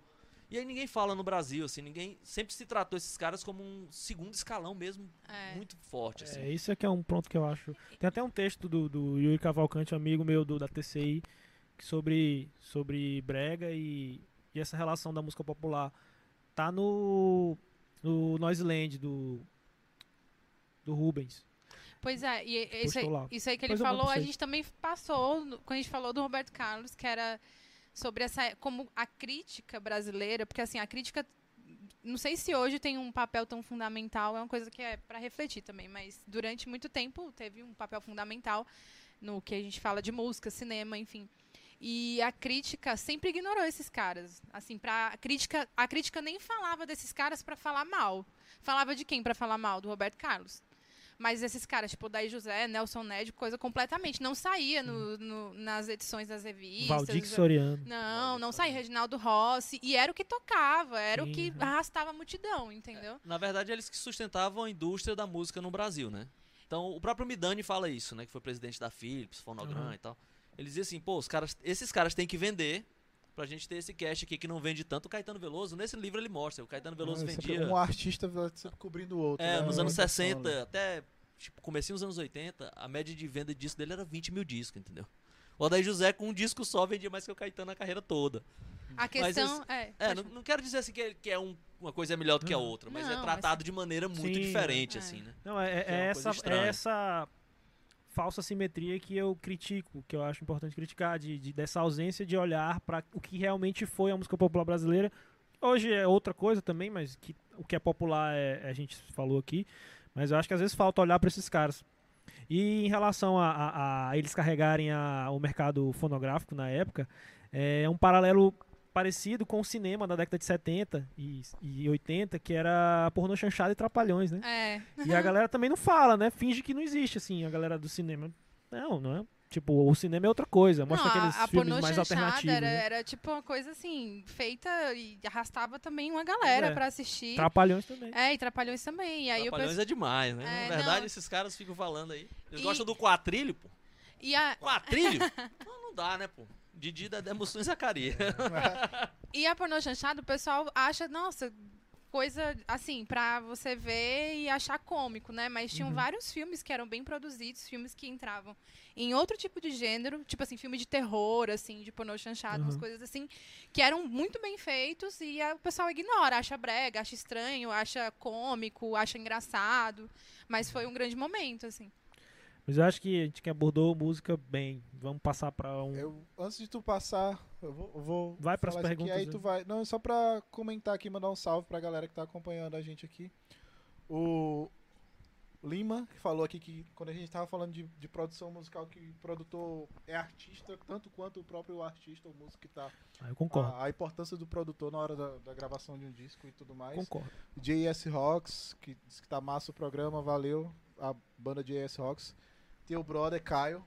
Uhul, é meu, meu parceiro de lereada aí, ó. Salve aí pro Caio. Foda Te ouço de demais. vez em quando, cara. É. Milton Quando José tem. Cardoso Filho, que comentou que na época das lojas de discos que tu e Thales estavam falando, disse que tinha um cabeludo também. Comprei muito disco lá no cabeludo. É, o cabeludo eu era criança, assim, mas eu sei que tinha. é verdade. Toda entrevista que eu fiz, assim, falava, ah, o cabeludo, o cabeludo e tal. Não sei se o nome da loja dele era Pirâmide, era uma coisa assim, era um nome, mas Cara, todo mundo conhecia como cabeludo. sugestivo esse nome de loja aí, viu? É, Porra. era um nome nada a ver.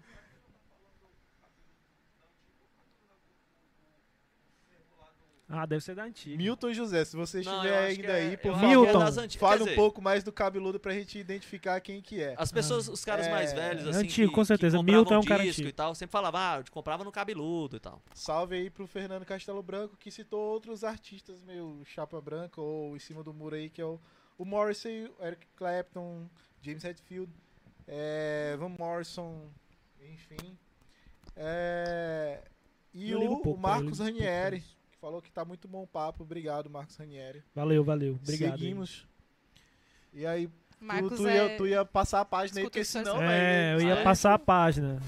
Qual, qual que é? Eu ia passar a vo- página. Voz a voz do além. Não, não chegou pergunta, não. Chegou? Ah, queria saber o que vocês acham da nova MPB. Suposta nova MPB. Enguiei aqui, enguiei rapidinho. Mini vômito, foi mal. Não, Do agora, Caio, tá? agora a Do Maísa Caio. tem que ir primeiro. Não, não, agora eu fui primeiro da outra vez, vai você que, que vocês agora. acham Se da, vocês quiserem, eu começo. que que Pode vocês ficar tranquilo. Vou pra falar Assim, mal, tô não. Eu vou ouvir lá do banheiro, eu preciso ir mijar. Não, tem coisa assim. eu- se, eu, se eu falar que eu sei opinar totalmente, Uhum. tô mentindo. Porque tem coisas. Por exemplo, os meus dois discos preferidos de música brasileira no passado foram dois discos de música brasileira. Não sei se se enquadra na nova MPB. Mas tem bandas assim que eu gosto.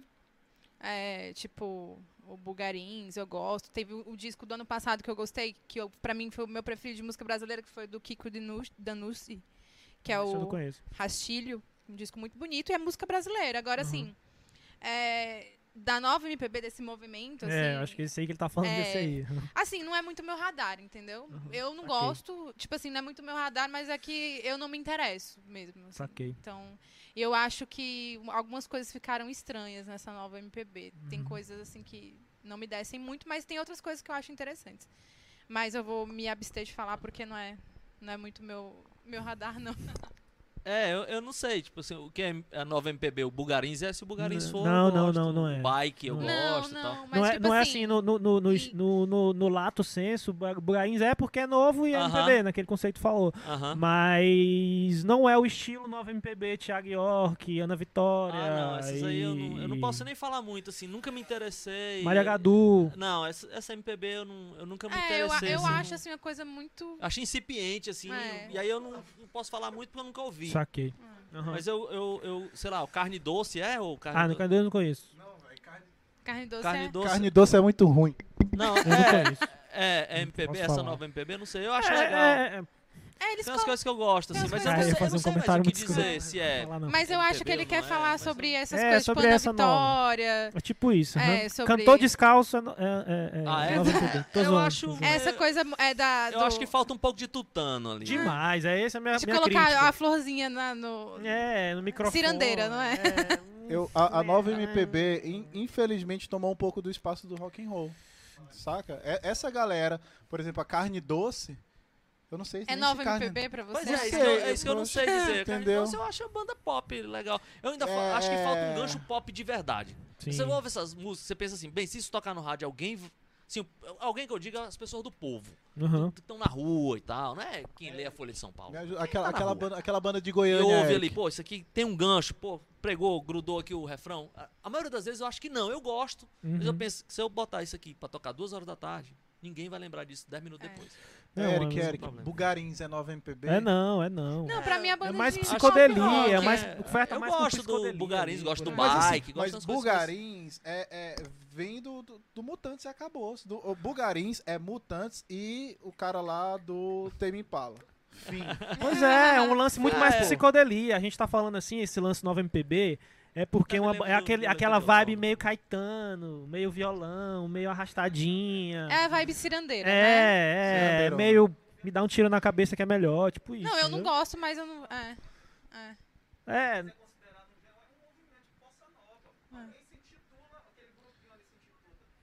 Sim. pois é. É, é, é, é- Ana Vitória, aquela banda Ana daqui, Vitória, aquela banda Thiago daqui, tem várias Banda bandas daqui. daqui. Não, bandas daqui daqui, não nova. MPB, bandas daqui. Não conheço, eu não conheço. Banda daqui é Bandas nova daqui, MPB. nova sentido, MPB. né? É, é, é, Solar da Terra Quente, como é que é o nome? Não, Florais da Terra Florais Quente, da é, Terra é, é. Florais é. da Terra Quente. Florais é, E Florais tem uma é. de Parnaíba também. Florais eu gosto, é Mas foda. Florais é legal, eu Fui escutei. pego eu no- gostei. É nova Pego no MPB ou não? Beijo, Nova MPB, Maria. Florais Maria é nova MPB. da- Florais é da nova Eu, MPB. eu enfim. gosto do É, Florais é da nova Terra MPB Quente. e é bom. É, bom, É nova é MPB? É bom. Pronto. Temos nova MPB em Teresina. E é boa, e é boa. Melhor do E que é Ana boa. Vitória, Thiago York, lá, lá, lá, lá,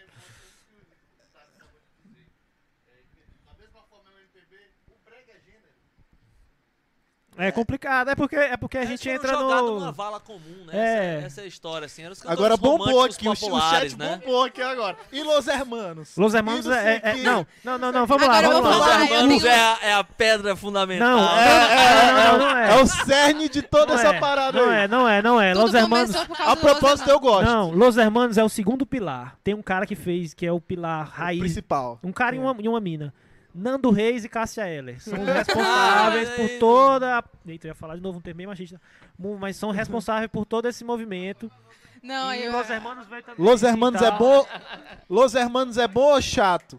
Eu, eu gosto. É, é, é, Eu é não gosto. É chato, isso, é é- chato, Eu mas acho é que bom. ficou chato. de- Os caras ficaram insuportavelmente chatos, eu acho. Ah, mas eu não fui atrás de saber da vida dos Não, caras. não, mas não, não, não fui atrás de- da, É. da, da vida dos caras, mas todas as entrevistas dos caras eram chatos. Os caras viraram chatos de entrevistas, galocha, viraram os discos viraram chato. chato, chato.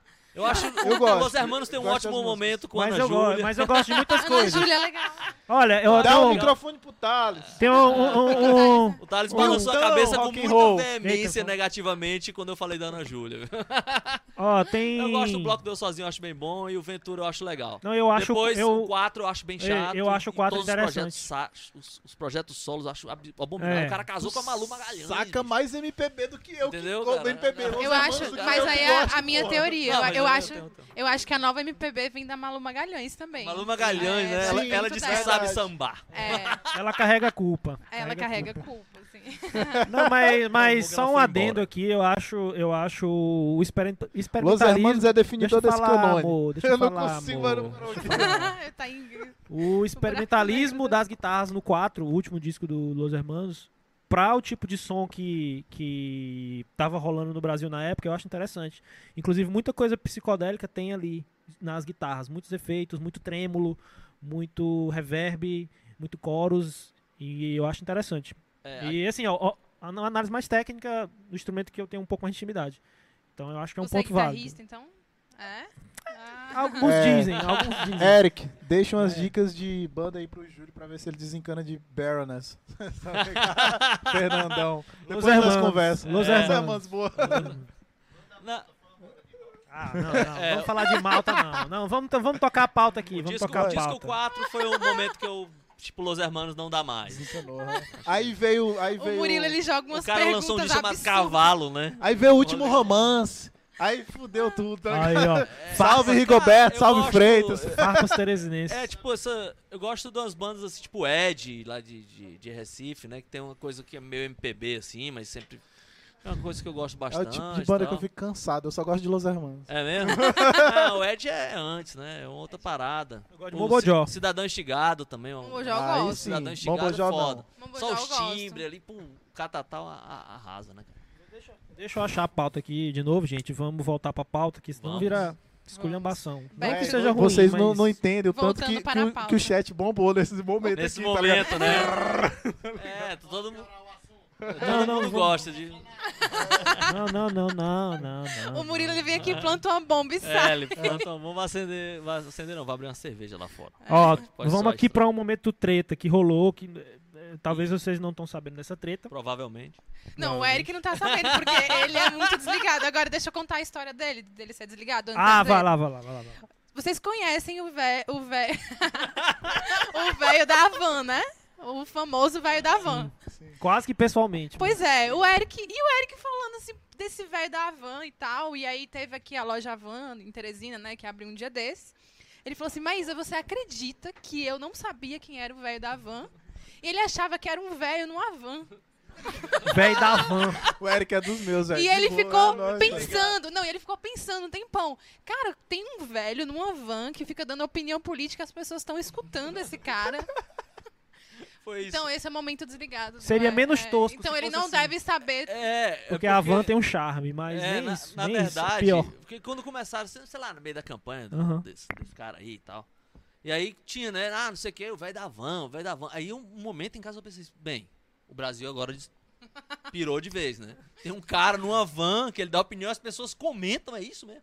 Aí um amigo meu falou, três, uns três caras, não tem nada a ver com isso. É a Esse é van. o cara, tem uma, uma loja, uma van e tal. E daí eu ainda confundi ele com aquele outro cara que, tinha um. Tem uns puteiros lá em São Paulo, como é o nome Ah, eu dele? sei qual é o maluco, eu sei qual Que é é. um careca também. Carecão, tô ligado. Daí eu achava que Bahamas. Que é o dono do Bahamas. É, o é. velho da van era o dono da- do Bahamas e não da loja. Então, assim, ele tá em outro mundo, ele tá no fantástico mundo do Eric. Fantástico Falar mundo em velho da van, vocês já viram o, o mini Avan, o Avanzinho? Que, tipo, Não, é- um anãozinho É tipo da van. Austin Powers, É os tipo caras é fizeram. exatamente isso, é exatamente isso. Não vi, cara. Vejam, vejam. Deve ser terrível. Você, você quase gosta dele quando você vê o mini Avan, de tão tosco que E é. qual que é o momento agora que é da treta? É, Ah, vamos lá, É. vamos lá.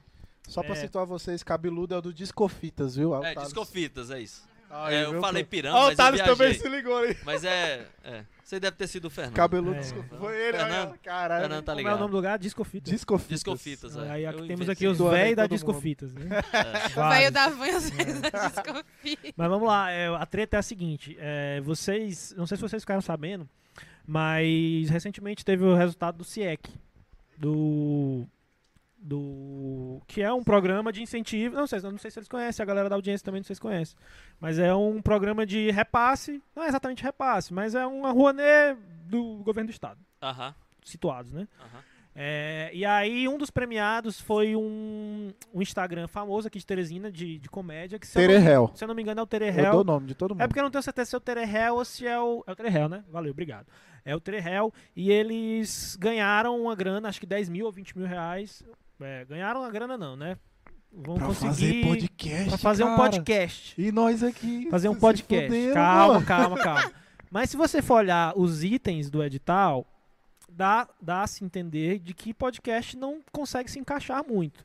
E ele argumenta que o podcast é cultura e a arte, e ele vai explorar artistas, entrevistas.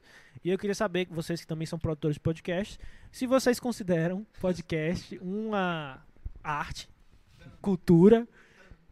O que é que vocês acham? Não, não, não, não, não do lance do CIEC, não, não, não, não é esse o ponto. A não ser que vocês queiram falar sobre isso. Mas eu queria mais que- se vocês conseguem encaixar podcast como arte, como cultura ou não. É, produção cultural, pode ser porque você está entrevistando pessoas, artistas ou né, artistas plásticos e tal. Então, pode se enquadrar ali num- numa coisa cultural. Agora, a coisa mais artística, eu acho que foge um pouco desse conceito, né? Não existe uma, eu acho que não existe uma criação artística ali dentro. Né? Você pode explorar assuntos relacionados à arte, explorar isso, mas isso ser arte, eu, eu- aí me foge assim. Eu acho que não é né? Eu acho que não, não é muito isso, assim, tipo, a gente tá fazendo arte aqui, ou a gente tá explorando, ou falando de arte, ou É. conversando sobre, ou tentando conversar sobre, né? Ou sobre fatos históricos da arte, coisas desse tipo, assim. Mas fazer arte, eu acho que é um, é um talvez um patamar um pouco diferente, assim, um- coisa que Sim, não, não tá no que a gente tá fazendo aqui, eu acho. Maísa. Eu acho que também vai depender do formato do podcast, né? Qual que é o, intuito. Assim, tem pessoas que criam podcasts e tem um processo de criação, assim, sei lá. Eu acho que todo podcast tem um processo de criação, enfim, qualquer pro- produção que você for fazer de conteúdo tem um processo de criação, de criatividade envolvido. Mas eu acho que vai depender também do formato do podcast. Por exemplo, eu posso fazer um podcast que é um tipo de mídia, eu posso, sei lá, é, escrever contos e eu narrar esses contos, porque, sei Sim. lá, eu acho que minha voz é bonita, vou lá narrar os contos e eu acho que as pessoas vão me escutar os contos que eu escrevi. Isso pode ser considerado arte, não sei. Ou se for, tipo, um personagem do cara É. fazendo uma entrevista, tipo, um, A- espera- um, um personagem cômico, um personagem, Sim. sei lá. É. Um cara que Mas não é eu- ele- ele representando alguém, fazendo. É, Aí talvez tenha um caminho aí. Agora, eu acho que isso que, por exemplo, concordo com o Eric quando ele fala sobre a gente tá é, explorando conteúdos, né? Falando de cultura em- de uma maneira geral, isso é importante, é. Mas ser arte, é, fica a dúvida. Porque, assim, eu também fico pensando, né? Se uns caras, tipo, Buzzcocks estavam se importando se eles estavam faz, fazendo arte, entendeu? Acho que não. É. Não, é. Mas não precisa se importar, né? É, não, eu sei, tem fazer- que, ser, tem que ser considerado não. Mas assim, eu acho que. que e, e aí eu acho que assim, esse conceito de arte, ele pode. Ele tem aquela famosa fronteira que ela pode ser elástica, né? Pode. Ela tem uma fronteira, mas ela pode esticar e. Ou É. não. Saquei. Mas é, eu acho que vai depender do formato do podcast, né? O que, que você faz e tal. Agora fica. É. E eu acho que. Mas eu acho, assim, que, por exemplo, nessa questão aí da treta que você falou, Uhum. a depender de, de enfim, se o governo quer dar algum tipo de incentivo a al- alguém que está fazendo produção cultural, eu acho que é uma coisa muito boa. Sim. É, não acho Ok. ruim, não. Eu acho que eu acho que é assim, resumindo o que vocês falaram, eu concordo. E eu acho que podcast pode ser arte.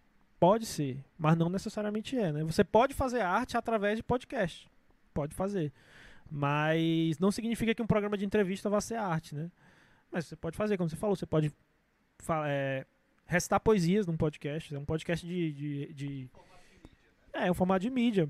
Você pode, sei lá, compor, compor ao vivo. É, até, por exemplo, eu posso colocar Sim. uma pessoa aqui na minha frente Coisas que não pra existem. ela, é, pra ela contar uma história. Tem, tem, tem cara que lê conto, Ah. tem um cara que lê conto. É, tem- teve Tem. o famosa história da Maria Bethânia, né? Do blog dela de um milhão de reais. É, Foi contemplado na, na, na Petrobras. Na Rouanet. E a, é, eu não sei, era Petrobras, Rouanet, eu não sei, uma coisa dessa aí. Isso já tem alguns anos. E aí todo dia ela ia recitar uma poesia.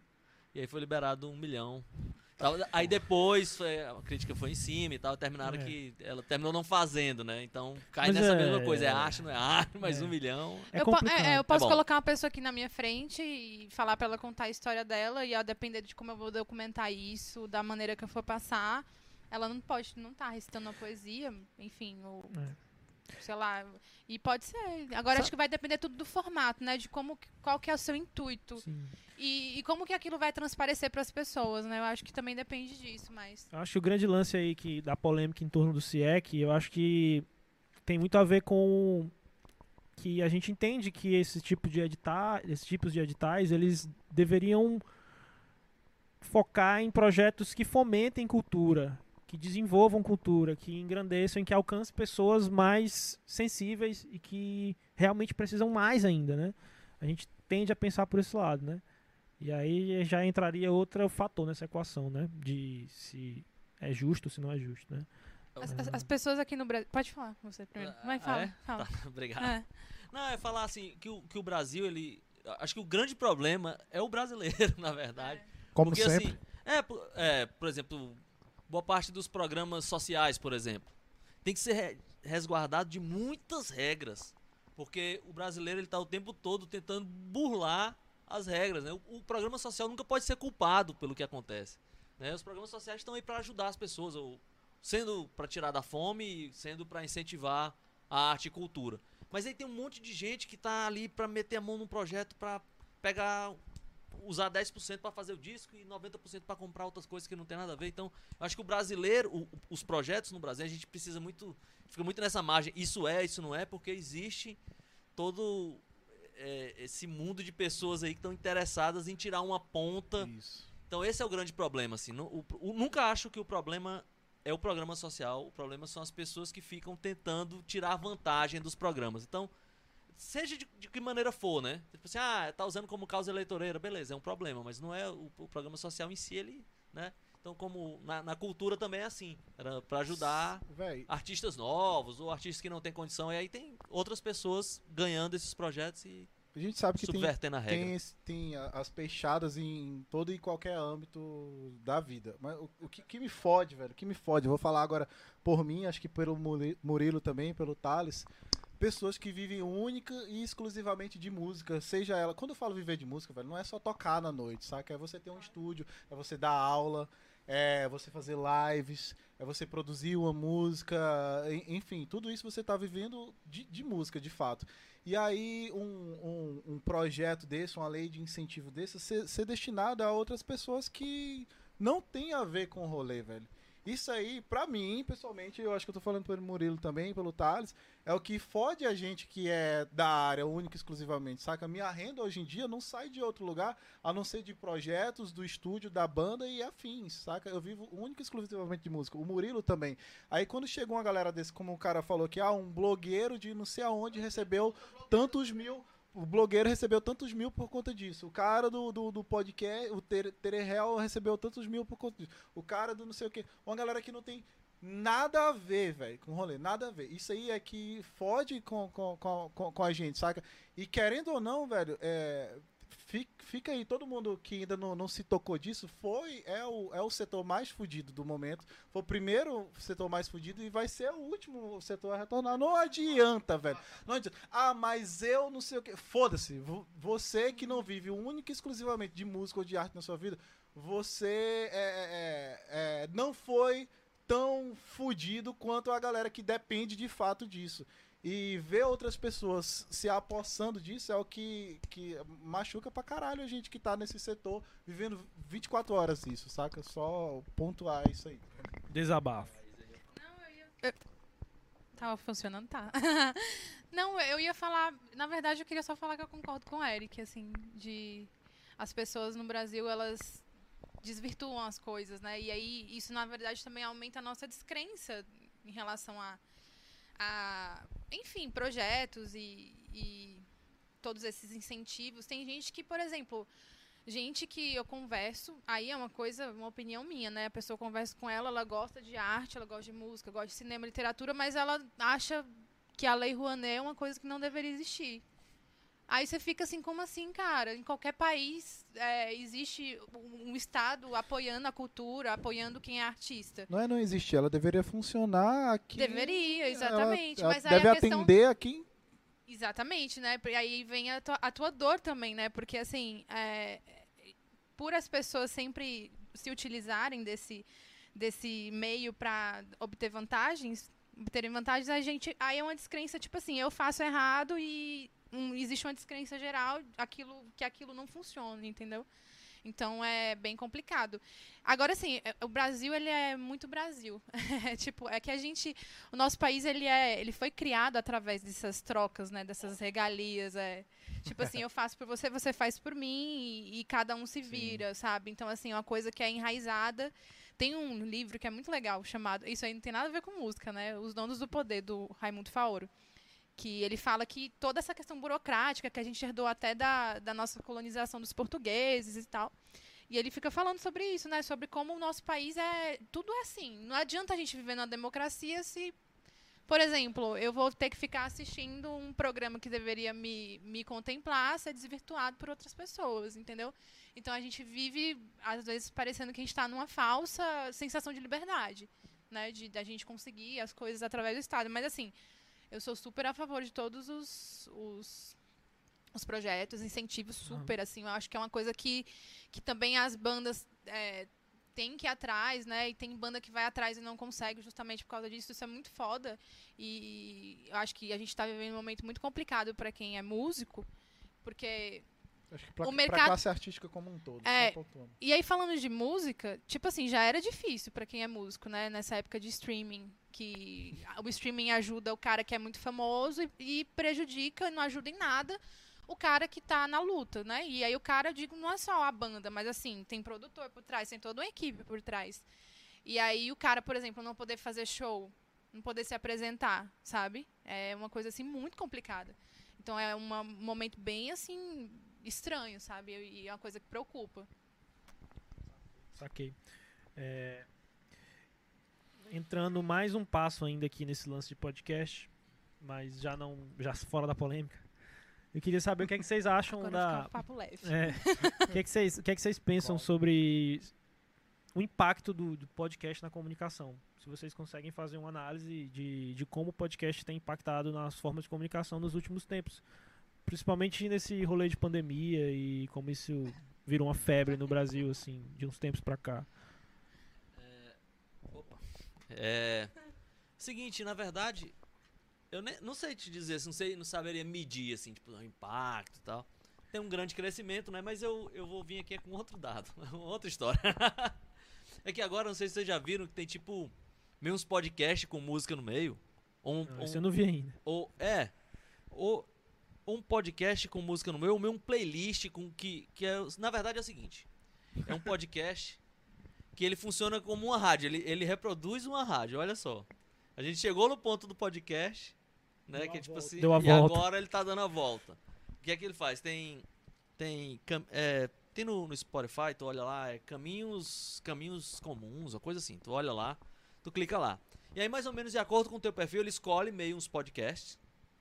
E entre esses podcasts, eles colocam músicas que são músicas que tu já gosta, porque ele, né, o, o, o streaming já sabe, qual, o algoritmo já sabe o que, que tu gosta. Então tu fica lá do- ouvindo mais de duas horas, aí tu vê lá, sei lá, dependendo do teu perfil, pode aparecer notícia, um- podcast curto da Folha de São Paulo, depois aparece um outro podcast, depois toca três, quatro músicas, aí depois pa- aparece outro podcast, e isso dura, tipo, mais de duas horas. Então, tipo, Caralho. eu acho coisa mais maluca, né? Porque a gente Uhum. passou tanto tempo pra, tipo assim, ah, agora eu quero ouvir é isso e tal. E as pessoas estão meio que voltando. É a mesma coisa que tá acontecendo com o Netflix, né? Netflix tá começando a experimentar em alguns lugares uma programação Aleatório. é, que, que tem que fica passando, né? Você tem que. No horário tal, você vai assistir não sei o quê, no horário Nossa, tal. que... Eles já botaram um botão no Netflix de tente a sorte, um negócio assim, que você clica e ele aleatoriamente coloca qualquer coisa pra, pra você assistir, entendeu? Pra você não se dar o trabalho de escolher. Aham. Só clica nesse botão lá e ele pff, joga pra É, você. eles vão fazer esse de pro- tipo programação contínua, tipo, sei lá, 24 horas e tal. Sim. Aí, sei lá, 9 horas você assiste lá o, sei lá, não Bizarro conheço série, isso, mas né? uma série X. Aí 11 horas você assiste sei lá o quê. Uhum. Tal. Eu, eu acho que isso é o contrário, né? Então, tipo assim, eu não sei avaliar o impacto do, do podcast, assim, mas eu acho que tá dando essa mudança, né? Que é, tipo, meio que voltar pro rádio, assim. Ou pelo menos de um formato meio radiofônico, né? Você vê notícia, depois você vê música. Só que assim, fica meio plastificado, né? Porque, tipo assim, as músicas que você. O cara lá vai botar música que você já gosta. Então você, basicamente, você não conhece coisas novas. Pelo que eu entendi, eu ouvi isso uma vez. E obviamente ele botou as músicas que eu tava ouvindo mais no momento. Foi No tipo Spotify ontem que foi isso? foi. Aí eu testei isso ontem e aí, tipo assim, botava lá, ele começou com o podcast do Edgar Piccoli. Eu não sei bem, bem por que que eles. Assim, na questão podcast, assim. Eu acho que ele escolhe de notícias. E aí tem que ser meio curto, né? Porque. Pra fazer sentido, né? Aí depois tinha. Tocou Dinosaur Jr., as coisas novas que eu tô ouvindo. Depois entrou um da. Folha de São Paulo. Não, é novo porque lançou o disco agora. Ah, saquei. Não, não a banda nova, mas o disco é novo. Aí depois tem esse Folha de São Paulo, depois entrava mais coisas que eu tava ouvindo agora. Então, tipo assim, pega as coisas que eu tô ouvindo, nas- sei lá, na última semana e vai mesclando com música. Saquei. Hoje, É basicamente, tudo, toda rede social tua, ela faz isso. Né? Ah, o que, que tu gosta de ver no Instagram? É, Ela vai lá, aí te manda aquilo dali direto. Geralmente, Bombardeia. Vou fazer, vou fazer uma pesquisa aqui, eu quero um, um- um notebook. De repente, no teu Instagram aparece vários. Às vezes nem pesquisa você, tem, você É. faz. Outro dia eu fiquei, achei bizarro uma coisa que aconteceu comigo. É, tem um negócio em São Paulo chamado Candlelight. Olha, olha a bizarrice disso. O que, que é o Candlelight? Você vai assistir uma apresentação de música clássica, erudita, e aí os caras colocam uns músicos que você nem sabe que músicos vão tocar, você não sabe a música que eles vão tocar, mas você vai lá pelo, pelo conceito da coisa, que são músicos de orquestra tocando com um monte de vela no chão. E normalmente num lugar que não tem uma acústica preparada para aquilo. É uma coisa assim completamente bizarra. Mas aí as pessoas pagam super caro para assistir o Candlelight, né? E aí um amigo meu dizendo para mim, dizendo assim, falando assim na minha frente, então, mas eu fui no Candlelight, coisa mais brega que eu pude ir na minha vida, um monte de gente brega lá e tal. Os caras inclusive tocaram Queen orquestra. Tem que ter, né? E aí, só dele falar isso pra mim, cara, no outro dia eu abri o meu Facebook, eu tenho o Facebook só pra, pra me cadastrar em outros serviços, Tô né? ligado. E Tipo, pra pra saber o ver, né? aniversário da galera. É, e pra saber, inclusive, Lá no Facebook só pra ver. é só pra, tipo assim, quando eu tô- vou pedir uma comida, daí Ah. ah, entra com o seu Facebook, aí eu entro com o meu Facebook, É, né? Ajuda mesmo. Entrei no meu Facebook, 500 mil propagandas de Candlelight. Aí eu falei pro meu amigo, olha, você quebrou o meu telefone. mandei, mandei o print pra ele, você ca- acabou de quebrar o meu telefone. É, que pra medir a temperatura, né? Tem a, a- Eu juro, eu não É a- procurei, a gente tava conversando disso. tem a né? famosa molécula, né? dá- dá- você vai medir a temperatura e tem uma molécula que ela entra Que na sua atravessa. cabeça e tal. Não, tem, e aí tem, você, tem se desligar rolês, o chinês desligar lá o botão, você morre. tem, role- tem, tem rolês de pessoas, tá, que pessoas que estão fazendo uma coisa e assim que ela termina de fazer uma coisa, o instrumento da coisa que ela tava fazendo aparece a propaganda. Tipo, sei lá, você tá escovando os dentes e botar o celular aqui assim, ó. Tá escovando os dentes, na hora que você termina, você abre o celular, tem uma propaganda de propaganda de pasta ou de escova, ou de sei lá. Enfim, casos, É. casos e casos. É direto isso. Será que meu celular vai me colocar em propaganda de swingueira hoje? Com Tem o certeza. grande- Ele já falou muito de swingueira. chance. Outro dia desse, cara, eu vi, um- eu vi uma. Daqui a pouco eles estão tocando a campanha aí, viu? Eu, eu- eu abri o, o YouTube e tava lá. Eu não sei se isso é. Pelo jeito é muito popular. Eu dei uma olhadinha rápida assim. E tinha lá um, tipo um carro, não sei o que, e tipo um- ao vivo. Daí eu fui ver o que era. Daí um cara que ele é Uber, eu, eu acho que eu entendi que é em São Paulo, e ele fica fazendo as corridas de Uber dele, filmando a rua e ele comentando, falando direto. Pô, não sei o que, pô, É madruga um cara que aí, faz né? moto. E tal, e, tipo, moto. assim, tinha uns cento e tantas pessoas assistindo, cara. E ele falando, pô, ó, pô, madruga aí, não sei o que, dá força aí, mano, não sei o que e tal, pô, deu, deu cincão, hein, e tal. Putz, que louco. Cara, as, as streams é um negócio loucura que tá rolando agora, velho. Stream, Tipo, né? mas assim, já tem um tempo. É, o cara lá ficava. Pois é, já tem um tempo rolando isso aí. Aí agora, eu já vi o cara, do- o cara de moto fazendo isso. É, os IRLs que eles chamam, né? Em, em real life, né? Que é o, é acrônimo de in real life. E tem. E tem os caras. É doideira, é, uma é bizarro. E aí os, cara, os caras. Os caras. Tipo, um acidente de moto, o cara passa na moto, para e fica olhando, pô, tá vendo aí, galera? Tem que ter cuidado, né? Aí sai, ah, acelerando, tipo isso. é isso aí. Essas mesmo. Eu acho que eu vou fazer um. Que eu moro no São João e eu tava brincando que eu ia fazer um. eu ia fazer um. A minha live ia ser assim. Eu ia estar na rua com meu celular. Quanto tempo que eu fico aqui com ele? Tá Entendeu? Ah, Quanto tempo vocês assaltado, né? acham? Até eu ser assaltado? Cinco minutos? É, em, em real life total aí. Em real Teresina aí. Acho que eu vou fazer um desse pra ver se dá uma bombada de distorção. Não, aí tem uns, É. tem os lances, uns lances nas, nas streams que eu acho maravilhoso. Que tem um. Acho que um. Não lembro exatamente o nome do, do, do, do jogo, mas é um Truck Simulator. É um simulador de caminhão. E aí. Só que assim, Já o simulador é absurdo de, de, de foda, porque ele tem uma. Uma relação com o GPS do Google, se eu não me engano. Então ele realmente simula as estradas do Brasil. Então você fica dirigindo nas estradas, fazendo as. Aí, tipo assim, aparecem as cargas pra você fazer. Isso é uma assim, ó, verdadeira aventura pelas Você estradas tem- do Brasil. Você tem que ir no... Roberto Carlos Caminhoneiro agora. É,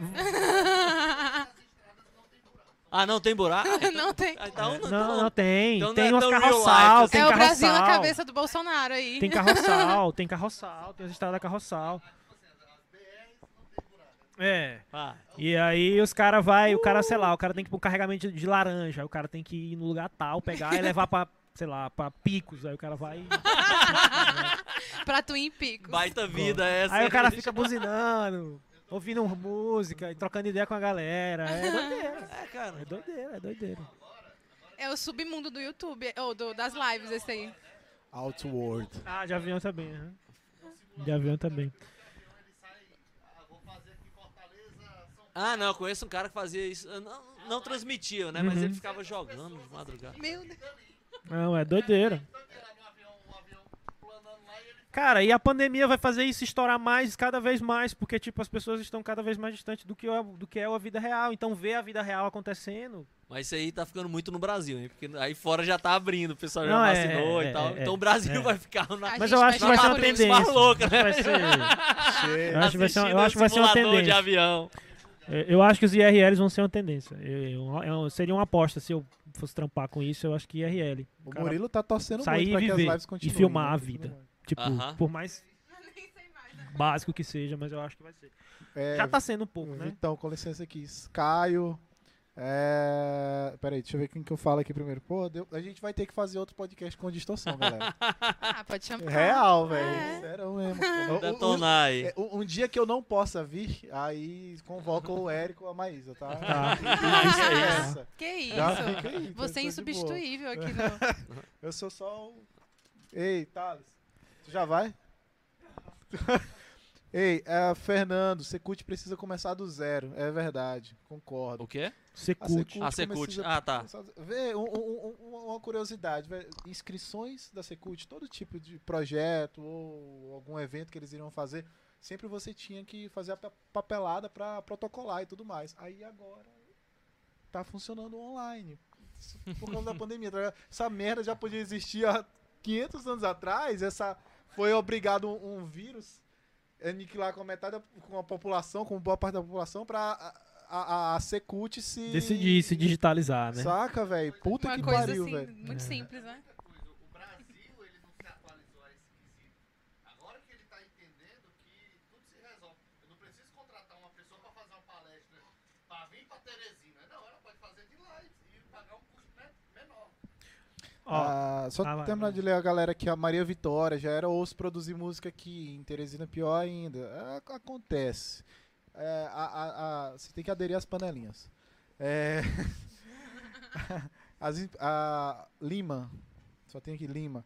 As empresas estão começando a olhar para os podcasts como forma de divulgação. Então olhe pra gente, pelo amor de Deus. É, Olhe pra gente. Cadê? Me diz ali. É, olha pra gente. por nós. Aqui, ó. é, pelo menos locais aí. Aqui, aqui. o BRO, enfim. Olha, Aqui- olha pra câmera agora e faz Aqui você não encontra beleza. Aqui você não encontra seriedade. Mas aqui você encontra paixão. Verdade. Que é muito mais importante do que isso. Basta ver o Spotify que comprou o Joey Hogan. É Joey verdade. Hogan. Spotify compra um milhão, eu vendo. Ou os Mais caras do barato que o Joe Flow. Rogan. Spotify é coisa satânica. Pronto, pronto. É isso. Era aí que eu queria chegar. Tem mais comentários? Tem, rapidão. O Vai. Jonathan, tem muito, tem muito, tem muito no YouTube de moto. É o, o De moto, é. O falando aí. IRL de moto é doideira. É doideira. Os caras são Pois, eu, pensei que eu tava assim, putz, que loucura. Em né? outro mundo. Não, Sempre meu, tem uma meu submundo no YouTube é que ver campeonato um de novo sinuca. mundo, mas De quê? nada. Sinuca. A questão das Ah, baianinho, baianinho. a né? questão das É, plataformas, Mauá. ó. Quest- Quem é o baianinho da sinuca? É, é o meu submundo no É YouTube. da sinuca? Não, tô falando que é o meu submundo Ah. no YouTube. que A questão das que plataformas. parar mais de ver. Outra é coisa interessante é os podcasts da, da Twitch. É legal É, é que só por causa da interação, a parte de música da Twitch é riquíssima. Eu não suporto a Twitch, velho. Não, não consegui aderir à Twitch, perdão. Twitch é legal, eu gosto. É, eu, Jonathan mesmo, Tô outro cara mundo. aqui. É o Jonathan, o Jonathan de Floriano. Abraço, Jonathan. Valeu. Da Nós e Chico, né? Então, É. fazendo Nós e Chico. Que inclusive o Thales tá produzindo. É. Ele, tem, ele tem vários projetos musicais, ainda é interessante. verdade. É, um, é um trampo que Cara, vale a pena Mas conhecer. faz tua observação ali. Foi quanto, quanto aos podcasts ali, Spotify, patrocínios, etc e tal. Tu disse que ia falar um negócio aí. Falei tu tá aqui. inclusive- Não, mas tu Já. falou, ah, mas eu vou falar uma parada aqui, tem outra coisa. Ah, não, que a outra coisa que eu ia falar é o seguinte, é porque na verdade quando eu fiz aquela pergunta sobre a comunicação, era uma armadilha, um bite pra pegar vocês, porque eu tenho uma polêmica guardada na minha manga. É era- eu agora. Agora é a queria polêmica final. ela e o baianinho. Aos 45 do segundo tempo, É. pois a swingueira está tocando ali na campainha agora mesmo. Aproveita, vai ser, essa polêmica vai É. ser contada ao som do swingueiro. Foi, tinha outras coisas que eu queria trocar ideia também sobre o podcast, mas enfim. É, eu, eu perguntei desse lance de comunicação porque a gente está vivendo um momento onde os podcasts estão massificados, né? E alguns podcasts estão virando de fato uma forma de comunicação entre a galera mais nova, né? A gente tem o Podpah e o Flow que são absurdos assim. Os caras postam um corte dos caras é um milhão de visualizações em 10 minutos, em, sei lá, em meia hora o cara tem um milhão de visualizações. Então, tipo, é um negócio absurdo. E nessa semana teve uma big confusão aí. Confusão não, tretas de. Treta, ai, tretas de, de, twi- de Twitter, né? Que é ele, o Monark, do Flow Podcast, e a Gabriela Prioli. Que ele tava trocando ideia e, e ela, durante a troca de ideia, ela suscitou a importância de você ter dados para embasar a sua opinião e tal. E ele falou, "Não, mas tipo, às vezes a gente só tá trocando ideia e eu não. Eu acho que trocar ideia, às vezes, é só trocar ideia. Você não precisa necessariamente estar com uma tese de mestrado debaixo do braço para jogar na cara da pessoa. E aí ela fez umas, umas comparações e demonstrou o ponto dela, que faz sentido. E é por isso que eu tava falando para perguntando para vocês o que, é que vocês acham sobre o impacto dos podcasts na comunicação. Porque a gente tem aí um caso de um cara que quer, que quer um formato onde o papo é o que importa, mas a convidada é uma pessoa que é jornalista, é advogada, etc. E uma pessoa que trabalha com, com, com, com comunicação de forma mais séria, entre aspas, né? Pra, pra não des- desqualificar o que o Monark faz também, né? Que também é comunicação. É, e aí eu queria saber o que, é que vocês acham desse, desse, desse embate aí. Se vocês enxergam a, a, os podcasts como um ambiente descontraído, onde você pode só trocar ideia, ou se vocês acham que a partir do momento que você tem big responsibilities, você precisa tá com os dados ali e jogar na cara da galera. Vocês Eu acho que pode ser os dois, assim. Eu acho que depende do formato do teu podcast. Eu acho que, assim, a gente não pode ficar confundindo nossa opinião com o que a gente acha que é verdade ou não. Assim, eu posso achar que, sei lá, que o céu não é azul. Mas a gente sabe que o céu é azul, entendeu? Mas eu posso olhar pro céu e falar, não, eu acho que essa cor não é azul. E aí É vai ser, um, verde. é, sei lá, vai ser uma, uma opinião minha, mas não Você é necessariamente daltônica. uma verdade. É, não- é, então, assim, eu acho que a gente. Eu acho que até durante uma troca de ideia com um amigo teu, você tem que ser honesto, no- intelectualmente falando, e durante a troca de ideias. Tem coisas que, por exemplo, eu não sei, e eu falo, não, cara, essa é a minha opinião, mas eu não sei, assim, é, é o que eu acho, é a minha visão. É, pela minha leitura. E mesmo quando você tem dados científicos, dados embasados, até, até assim é uma posição que você vai ter que Assumir. assumir, porque tudo é relativo, quase tudo é relativo. Hoje em dia, ainda então, que não existe, parece que não existe verdade, você pode. Mas eu acho que é isso, você não pode confundir a verdade com a sua opinião, mas ao mesmo tempo ser honesto intelectualmente com isso. No meu caso de- do, do podcast, é, o meu caso sempre foi falar de música de uma maneira descontraída, porque eu não sou jornalista musical, eu não sou crítica musical. A minha leitura é uma leitura de fã, entendeu? São Saquei. coisas assim que eu me interesso, é um assunto que eu me interesso desde muito tempo, que eu passo horas na minha casa, todo o meu tempo livre é destinado para isso. É, a minha, tipo assim, a minha, o que, o que eu tenho mais livros de música do que na minha profissão, entendeu? Então é, diz muita coisa, só que assim, ao mesmo tempo não tenho assim a pretensão de, de ser a palestrinha do rolê, porque eu não sou crítica musical, não sou formada nisso, né? Então eu acho que você tem que ser honesto intelectualmente com as pessoas. Então o meu lance assim é esse, é falar como fã, e eu acho que todo assunto pode ser discutido, desde que você seja honesto intelectualmente. Então, uma coisa é você falar sua opinião, outra coisa é você falar, não, isso aqui tem dados e tal. Mesmo assim, com dados, dá pra discutir ainda. Tá, tem dados, mas também tem que ver como foi a pesquisa, sabe? Então, eu acho que é isso. Você não pode ficar achando que, ah, é minha opinião, e essa é a verdade, pronto, acabou. É, eu acho que a questão é não confundir fatos com opinião, né? Dados com opiniões. Aí às vezes. Eu acho assim que tem assuntos que têm responsabilidade maior e tem assuntos que não têm tanta responsabilidade assim. Ou, por exemplo, a gente faz um podcast de música, eu procuro nunca falar coisas erradas, né? Tipo, Tal. Mas, tipo assim, você errar um dado ali, tipo, ah. Um ano de lançamento. Conta- de... É, Acontece, tipo assim, total. ah, o Bowie lançou em 74 e foi em 72. Bem, vai lá, corrige. Eu- por exemplo, até nos vídeos que fazia no, no- no Instagram, eu achava legal. O pessoal ia lá corrigir, aprendia. Às vezes eu falava. Às vezes eu tava viajando, às vezes eu, era um lapso, mas muitas vezes eu tava errado mesmo. O cara vai lá, corrige, você aprende e tal. Mas assim, quando você vai falar de, de coisas mais, sei lá, de assuntos mais sérios ou Aham. coisas que são mais. tem a ver mais com a sociedade no sentido é, ideológico, por exemplo. Então eu acho importante você ter uma noção maior dos dados, assim, porque isso aí você tá mexendo com uma coisa maior, né? É tipo o que a gente tá vivendo, né? De, que a pessoa achar que, por exemplo, coronavírus não existe, pandemia não existe, entendeu?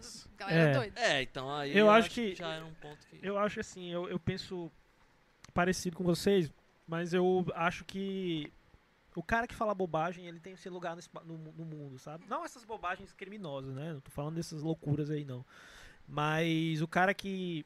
Principalmente quando o cara tá com uma pessoa que vai explicar pra ele que ele falou merda. Entendeu? Porque a- o cara que fala merda, ele. E ele tem uma pessoa. No caso lá do, do, do, do Flow, né? Como o Monark costuma falar merda, meio que padrão dele. Mas ele quase sempre tem alguém que contrapõe e explica as coisas pra ele. E o Monark, e o Flow faz trampos que eu acho sensacionais. Eu até comentei, acho que isso no Twitter, se eu não me engano, foi no Twitter. É, que a pseudo-inteligência do Monark contribui muito mais pro diálogo do que a soberba inteligente de alguns convidados de lá. Que é o seguinte, quando ele fala uma merda, tipo assim, o, o Monark ele levou o Boulos lá, velho. E tipo assim, eu nunca parei pra ouvir o Boulos. E eu parei pra ouvir o Boulos e eu achei massa. Ele levou o Haddad lá. E tipo assim, ele trocou ideia com o Haddad sem ser o Haddad do PT. Eles, né? Ele e o, o Igor, né? Que são os... Ele trocou a ideia com o Haddad sem ser o Haddad. Sim, simplesmente o Haddad. O Haddad conversou com o cara, os caras fumaram maconha na frente do Haddad. Uma conversa. Tipo assim. E é isso que falta na- na- na- nas entrevistas em algum momento. É um diálogo de pessoas que não estão se colocando em, em posições de Gabriela Prioli. Entendeu? Eles não estão ali pra ser Gabriela Prioli. Eles estão ali pra ser um babaca igual eu. Tipo, um, bunda É, mole ah, que não sabe muito. Que é? Não, eu digo assim, do ponto de vista político. É. Não sou, eu sou um cara que não entende ah, muito, mas mas, eu vou falar, falar. merda e o cara vai falar, não, mas eu estudei, então eu sei disso, disso. Ah, beleza, não sabia, massa. Eu vi umas coisas no, no- Isso simplifica o diálogo. lá mais pro começo do, do Flow, teve uma época que eu meio que acompanhei, assim. Só que teve alguns, pro, sei lá, programas, né? Alguns podcasts que eu assisti lá. E daí parecia que tava. Todas as pessoas ali estavam viajando muito. Tem, No sentido muito de assim, que, né? tipo assim, umas pessoas falavam as coisas erradas, tipo assim, sei lá, dados completamente errados, ou ideias completamente erradas. E eles não sabiam o que estava acontecendo, e eles embarcaram naquilo errado e ficavam tipo assim. Aí eu pensei assim, não, pera aí, acho que aí chegou o meu limite, porque tipo, se não tinha ninguém, pra, nem pra dizer assim, eu Aí é acho que não é foda, assim. Porque hoje eles são Daí- formadores de a- opinião, a- né, é? Então é. é Aí foda eu que, falta de, de, nesse de momento, eu informação. achei que eu não, Mas não, é- não é era mais pra mim. É aí que eu acho que vale o lance que você falou, vale muito o lance que você falou de que tem assuntos que, que quando tá assim, é de boa. não tem problema. Mas tem assuntos que não dá pra ser assim. Por exemplo, teve, tem um episódio deles falando com um cara sobre alienígenas. Que esse episódio é sensacional, mas, tipo, é tanta loucura. É, Tipo, eu os vi. caras Só que assim, beleza, dá pra relevar. Não é um assunto que, que tem grande impacto de, na sociedade e tal, tal. Não é um assunto tipo a pandemia, né? Com um Aham. assunto que você tem que discutir de forma séria, né? É, esse que eu vi era, era, era um assunto mais ou menos sério. Eu não me lembro direito o que é, mas eu, eu perdi muita paciência. Porque eu Aham, tava vendo que saquei. tava errado. Os caras estavam dando dado É, errado. eu e eles estavam. assisto. Ah, é, é mesmo, é. E tal. Eu assisto E mais aí- os cortes, quando eu, e aí eu não assisto não o programa mim, todo, não. muito difícil. Eu, eu acho que dá pra você discutir quase tudo. Assim, Uhum. de verdade. Não tenho. Pessoal às vezes tem uma, uma posição muito elitista, né? Ah, Você só pode falar de economia se você entender. Eu acho que você consegue discutir, sentar, trocar ideia, mas é aquela coisa de você ser honesto intelectualmente, você se colocar como uma pessoa que tem noção do teu entendimento daquilo, tem uma mínima noção, Exato. não precisa ter uma. Mas mesmo assim trocar ideia, entendeu? Eu acho eu que. acho que isso que é que- importante. é, você se coloca numa posição que você sabe que você não sabe tudo, mas aí você troca ideia, você sabe que você vai falar uma asneira ou outra, acontece. E você saber mas aí, que... É que tá, aí é que tá. Hoje em dia, tem outra pesquisa também falando que hoje em dia os adolescentes eles não sabem distinguir o que é fato de opinião. Então, vai muito também na nossa formação da gente se educar a olhar uma pessoa falando uma coisa pra gente como se ela estivesse falando a verdade e a gente, tá, mas será que ela tá falando uma coisa que procede mesmo, sabe? Vou sim. através de mim procurar e tal, entendeu? É, o cara tem que ser honesto, às vezes, de falar que o que ele acha ali é empirismo ou, ou mera observação, né? Essa honestidade tem que acontecer, né? O cara é- falar, ah, eu acho que, sei lá, eu acho que o cara andar a, cento, a limite de velocidade devia ser 180 km por hora. Por quê? Não, não tem estudo, não, mas eu acho que 110 é pouco, tá ligado? Vou botar 180 aí. É tipo, pô, é- eu não sei, é empirismo. eu, tipo, eu não fiz um estudo, mas eu acho que 110 é pouco, porque quando eu ando a 110 eu acho pouco. Beleza, é uma opinião burra, mas beleza, é uma opinião, né? É, e é empírica. O cara tá simplesmente falando, não, cara, eu observei do meu carro de que 110 é pouco, nunca senti, nunca meu carro nunca ficou instável a 110, então eu acho que é 180. É uma opinião imbecil, mas é uma opinião que ah, provavelmente um cara que é da área, no meu caso eu sou da área, é, dessa área especificamente, o cara explicaria, ah, mas você tem que entender, você tem que entender a, a- a inclinação do pavimento, você tem que entender que tipo de pavimento tem ali, a, a faixa, tal, tal, tal, tal, né?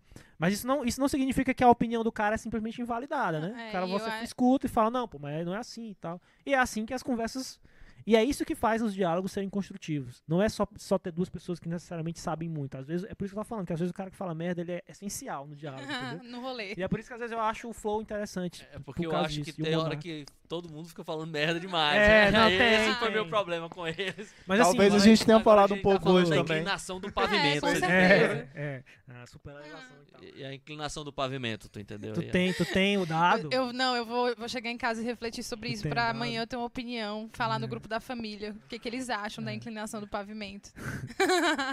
Os caras no meu trabalho, se ver isso aqui, vão falar, meu irmão, tu sabe porra nenhuma É também. que tem coisa. é. Tá dando opinião de que lá? Ah, o lance é que quanto comenta mais aí, você Murilo. conhece uma coisa, mais você sabe que você não sabe dela. Mas, é ó, esse que é ó, o lance. mas uma coisa que eu faço no Lariado, não sei se vocês já perceberam, ah, já ouviu em alguns, né? Principalmente o que eu faço com o Caio, meu brother. Ele já ouviu sim que tem um Eu bocado de título falo. igual o teu, pô. Eu sempre falo tá assim. isso Ah, agora, eu falei pô. que eu vi uma Ele é pequena coincidência. Pô. uma pequena coincidência. Qual era a coincidência? Não é que tem uns títulos iguais, aí eu tava falando pra ele, pô, Iguais, não. Quem dá o É, título não é é o igual, comandante não aí. Não ó. é, não, é, não, é, não é o- exatamente igual, é parecido. Aí eu, Ah, Tipo, tu vai peidar na Ah, farofa. não, qual é o- qual Eu é o- não conheci o Leriado. eu, fi- eu fiz o rinha de banda, vocês fizeram batalha de Ah, bandas. batalha de Ah. banda. Mas eu falei pra ele, pô, não é ideia tem original. Tem mais uns. É que é o meu primeiro episódio foi Quatro? sobre. Meu Deus. Não, não, não, tem dois, dois, tem dois. Eu não tem conheci dois, o dois, até eu ser tem dois. até Qual ser outro? Qual O outro é que tinha. O primeiro episódio da gente, é porque assim, o primeiro primeiro é o 00 que a gente chama, né? Que era o início do Aham. caos, que é só apresentando a galera. Então, nosso Aham. primeiro episódio foi o, foi o segundo, na verdade, né? Que era um assunto mesmo, que era sobre grunge. E o segundo de vocês é Ah, sobre tá. grunge. Mas foi coincidência total. É isso. A É gente. isso. Ah, é rapaz. zoeira. Referência, É, não, referência. é Ai, gente. Referência. É o famoso plágio inconsciente. É. o George Nos Harrison vemos- salvou com essa. Nos vemos nos tribunais. É. Tô zoando, tô zoando. Mas o que eu ia falar era que no Leriado, eu sempre começo o Droga. Leriado falando assim, eu, e o- eu e o Caio, né? Quando é, quando é nós dois. Principalmente quando é assuntos irrelevantes, né? Eu falo assim, nosso compromisso é com a fake news e com a mentira, meu amigo. Aqui, se você tá afim de conteúdo, vai ouvir, vai, sei lá, vai assistir o Jornal Nacional, que aqui é só merda mesmo. E assim, lógico que a gente não tenta mentir, não é o Claro. nosso objetivo. Só tô dizendo assim que a gente não tem esse compromisso. Então saiba que aqui você não vai ter nenhum, nenhum cara tentando falar coisas precisas e tal. Então a gente troca ideia. E é como você falou, a gente fala do, sei lá, do, do ano que o, o Nirvana lançou o primeiro disco, e sei lá, a gente falou 89, não sei. Foi por ali, não sei se foi 89. Entendeu? Então é tipo isso. Mas é Então a gente sempre faz esse disclaimer. errar, né? Então, é, mas a gente sempre faz esse interessante disclaimer de saiba que aqui é um papo descontraído, né? Então eu faço essa brincadeira do, de que a gente, o compromisso da gente é com a mentira, pra pessoa saber logo que a gente tá indo pro exagero, né? é-. Mas que a brincadeira da gente é nesse sentido, né? E. E aí, assim, a- esse lance de podcast, é, cada, o impacto tá cada vez maior. E eu acho que esse é o peso que rola nesses, nesses, nesses podcasts famosos de Flow e de Podpah e esses outros aí grandes aí. Nerdcast nem tanto, né? Que esse já tenta ser mais sério. Mas esse lance de que você está se propondo a, a um, um papo de boteco, mas que o seu papo de boteco de boteco está sendo assistido por 5 milhões de pessoas assistindo esse se negócio. tornaram entendeu? formadores de opiniões hoje. É, né? e aí Tem é que- complicado. E como é que o cara faz pra separar o, o boteco do formador de opinião? E por isso que talvez eu, Eu queira tenho- eu tenho que dar o a voz O cara tem que entender a posição galera. dele. É, ele isso tem que é- isso é entender o duro. alcance que Tipo ele assim, tem. agora eu já estou em outro patamar. Eu tenho que tomar alguns É. cuidados, alguma coisa do tipo. Então, a, a, a Camila Viana, monetizar os podcasts de forma que seja positivo para as empresas que patrocinam. Sim, Minha noiva aí. por Cuidado. que não? é, Caio Eu acho que Felipe é ela, né? Caio- É ela, Camila é, Viana. é, é ela. É, Não. É obrigatório se Mesmo posicionar nome. sobre os assuntos, sendo que sua proposta às vezes é só jogar a conversa fora? Sim, Caio, é obrigatório, sim. É obrigatório. É, Eu acho que não, viu? Eu acho que não. Você pronto, ouviu aí teu parceiro. É. Marcílio Augusto, os podcasts são ferramentas muito úteis para a massificação de informações relevantes, entre aspas. Mercado financeiro, notícias geopolíticas, etc. Esses devem ser, devem ter compromisso com a qualidade da informação. É isso que a gente está trazendo à tona aqui, né? Que, enfim.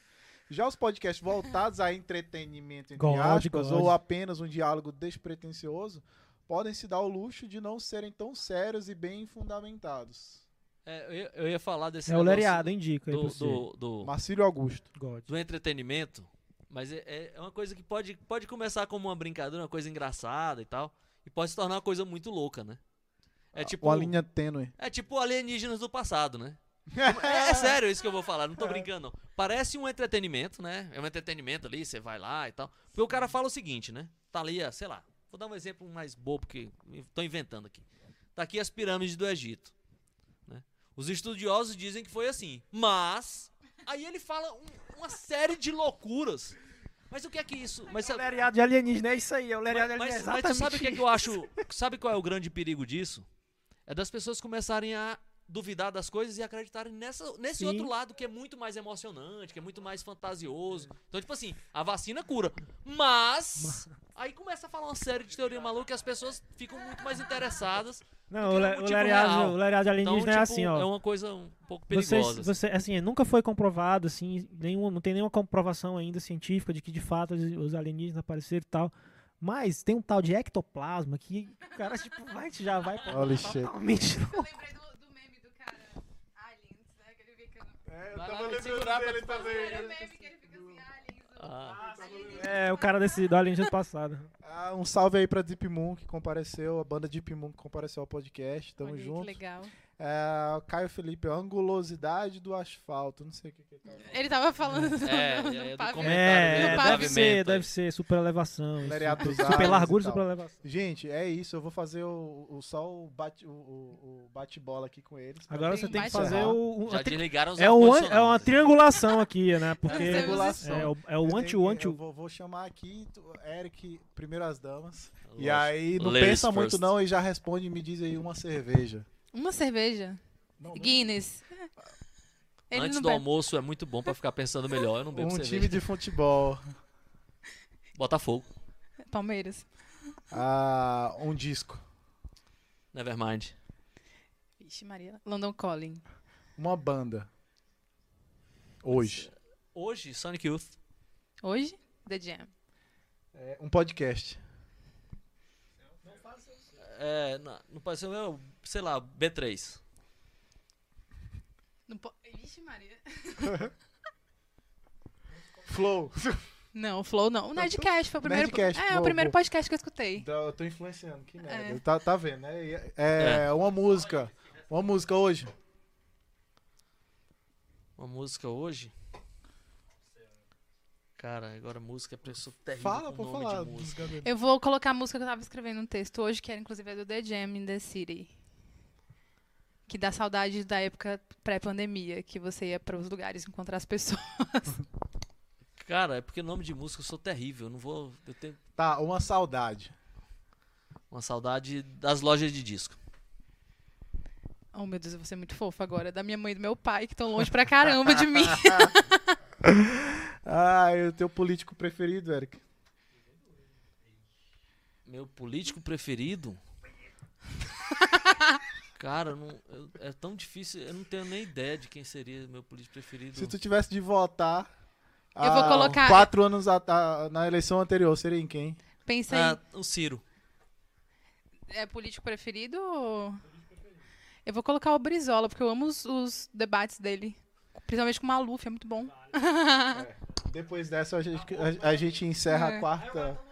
A quarta edição do Não Se Podcast. Gatão não responde político não, preferido. Não, não, não, não, não. Vai, vai chegar esse dia em que alguém me fará essas perguntas.